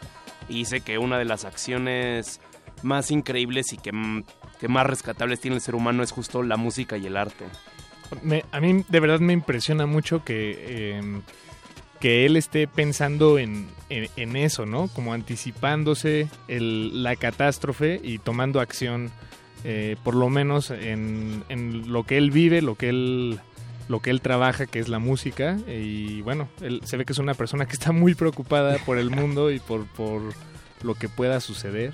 Sí. Eh, pero bueno, es un gran tipo, toca, eh, toca muchos instrumentos. Él dice que hace música para poner a los cerebros a bailar. Eh, tú pudiste platicar con él ahí en el, en el festival, eh, te contó esta anécdota que nos estás compartiendo. Es correcto. Y también fue acompañado de su papá, un hombre de 81 años, que por cierto nació en México, pero por alguna razón que desconocemos, eh, decidió viajar a California y echar raíz allá, tener a su familia, a su hijito Gaslamp Killer. Así es, así es. Justo él es paisano, él nació aquí como junto con otras muchas personas tuvo que... México, una de las cosas positivas, si podemos decir, es que ha albergado a personas de distintos territorios que por cuestiones políticas han tenido que huir de sus países y justo la familia de Gaslamp Killer tuvo ese antecedente. Ellos vienen, me parece, de Turquía y de Siria. Exactamente, sus abuelos. Sus abuelos y su padre nació aquí justamente, como nos informa una cuarta voz. que ustedes no escuchan. ustedes no escuchan. Él puso música de allá para rendir homenaje a su abuelo y a su hermano que desafortunadamente hace poco pasó a otro plano y él aprovechó, fue justamente un momento muy importante para Gaslam hecho que era su primera vez aquí en México porque venía con su padre, como dice Paquito, y pudo hacer un momento de conexión, de significado y de volver a establecer raíces en un territorio que tanto ha significado para su familia y estar en un lugar rodeado de volcanes y montañas. Allá en Atlixco, Puebla. Y ahorita se encuentra en Teotihuacán, me, parece, el buen Gaslamp Killer. Bueno, eso, eso anunció eh, mientras, mientras tocaba su, set en vivo. Eh, si, si, es así, si alguien en Teotihuacán está escuchando y lo ve caminar en la calle, no, no, no se lo puede perder. Tiene un, un afro y una barba eh, enormes. sí, sí, sí. Y bueno, de verdad es, un... Es, escuchar su música, escuchar una producción discográfica de Gaslamp Killer de principio a fin es, de verdad un viaje literalmente eh, musical, em, em, porque pasa por muchos, es, es como un, una recompilación de sonidos de muchas partes del mundo. Es, eh, samplea mucho, muchos sonidos, los recopila. Eh, como bien decías al principio, Beto, es como un trabajo de generar archivo. Eh, eh, digo, además de, explorar la estética musical, lo, lo, que gusten, pero es un, es un hombre que se toma muy en serio su trabajo y va más allá de ser eh, un productor o un DJ, ¿no? De, la escena californiana. Sí, creo que para resumirlo, y sobre todo estamos reiterando porque probablemente mucha gente no lo conoce, sí es alguien importante en términos de música, pero sobre todo como un ser humano que se valora porque él realmente a todo lo que ha hecho en su vida lo ha hecho él mismo. Él ha trabajado muy duro, él ha trabajado muy fuerte, muy constante, ritmos densos. Él cofundó junto con otras personas como Daddy Kev y muchos más pues, personajes emblemáticos de Los Ángeles, eh, la noche de fiestas Low End Theory que toca cada miércoles del año. sin descanso. Él ha sido ahora, él es el anfitrión. Él empezó siendo reciente hace 10 años tocando tres sets en la noche. Entonces, para que puedan dimensionar el esfuerzo y, sobre todo el reto de estar escogiendo nueva música, nuevos sonidos y la energía que tiene que entregarse, porque es una conexión constante con la audiencia. Él tiene este respeto espiritual y sobre todo este tiene una idea muy clara de lo que es su mundo que no sabemos, pero él vive su vida a partir de sus principios y de su propio mundo y no hay nadie que le pueda decir que no porque es de las personas más pues con más seguridad en lo que creen y eso es creo que en estos tiempos más que respetable. Sobre todo algo que también quiero rescatar de él es que sus primeras 500 tocadas las, las tocó sin pagar porque como que él se puso un límite hasta sin cobrar. Sin, perdón, sin cobrar. Porque él tenía, se puso un límite hasta donde fuera suficiente para que él se considerara lo suficientemente apto para valorarse, pues. Órale. Sí, es un guerrero, es un guerrero. Y el disco que vamos a escuchar es una obra más reciente, la sacó hace pocos meses. Eh, después de sufrir un accidente que casi... Le cuesta la vida. Le cuesta la vida, exacto. Casi le cuesta la vida. Casi le cuesta la vida y esta es una manera de, pues de renacer, cerrar un ciclo y sobre todo revaluar, repensar las cosas, reintroducirse y entregarse. Esto es Instrumental Empathy, lo escucharemos completo aquí en Resistencia Modulada. Buena vibra al Gaslamp y rífense, rífense. Rífense y les agradecemos mucho su sintonía esta noche, que lo disfruten. Hasta mañana, Resistencia. Gracias a José Jesús Silva en la operación, a Pacho Raspi en la eternidad. Y sobre todo ustedes, sobre todo ustedes, porque si no nada de esto tiene sentido, como decimos, nada más sería una perturbación en el espacio sin que nadie que la pueda reinterpretar y esparcir. Esas son las palabras inmortales de Alberto Lucas Betoques. Mañana, Hasta mañana, amigo. Feliz cumpleaños. Gracias.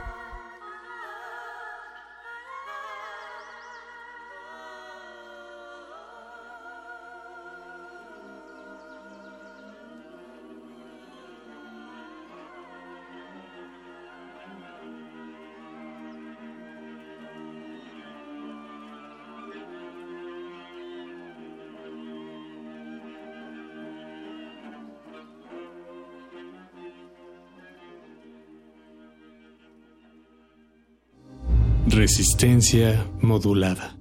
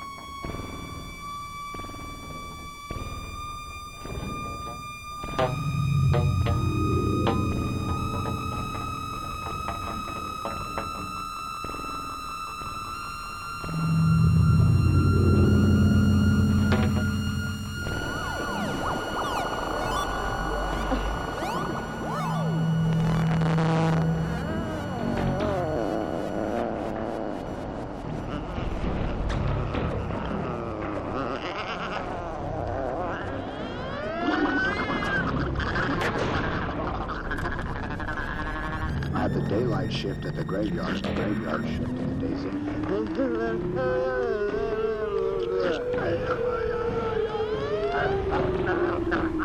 cosecha de mujeres nunca se acaba. Más vale malo por conocido que bueno por conocer. No por mucho madrugar, amanece más temprano.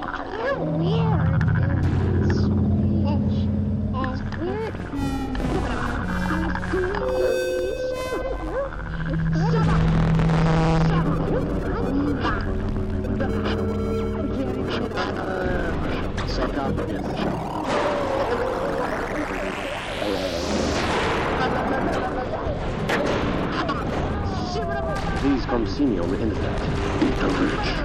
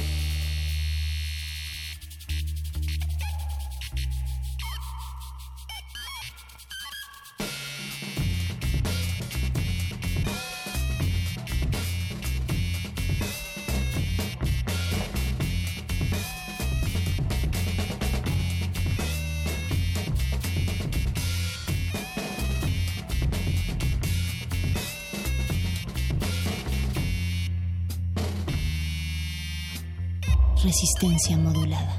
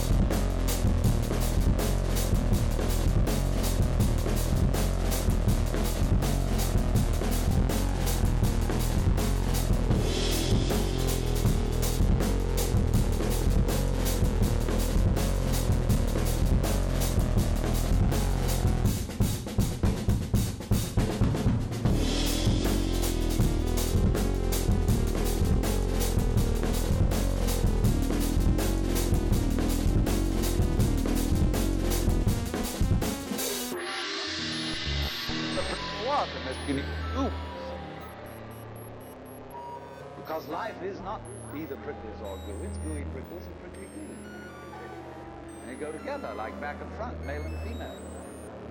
And that's the answer to philosophy. See, I'm a philosopher. And I'm not going to argue very much because if you don't argue with me, I don't know what I think. So if we argue, I say thank you. Because though going to the courtesy of your taking a different point of view, I understand what I mean. So I can't get rid of you.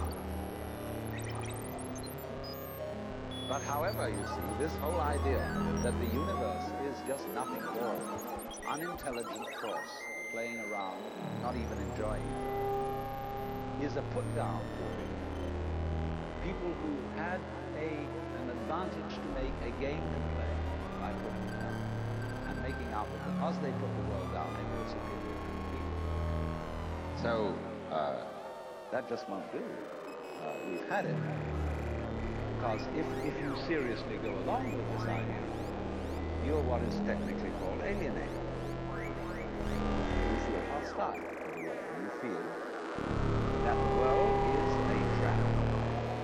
It is a, a mechanism, it's electronic, neurological uh, mechanisms into which you somehow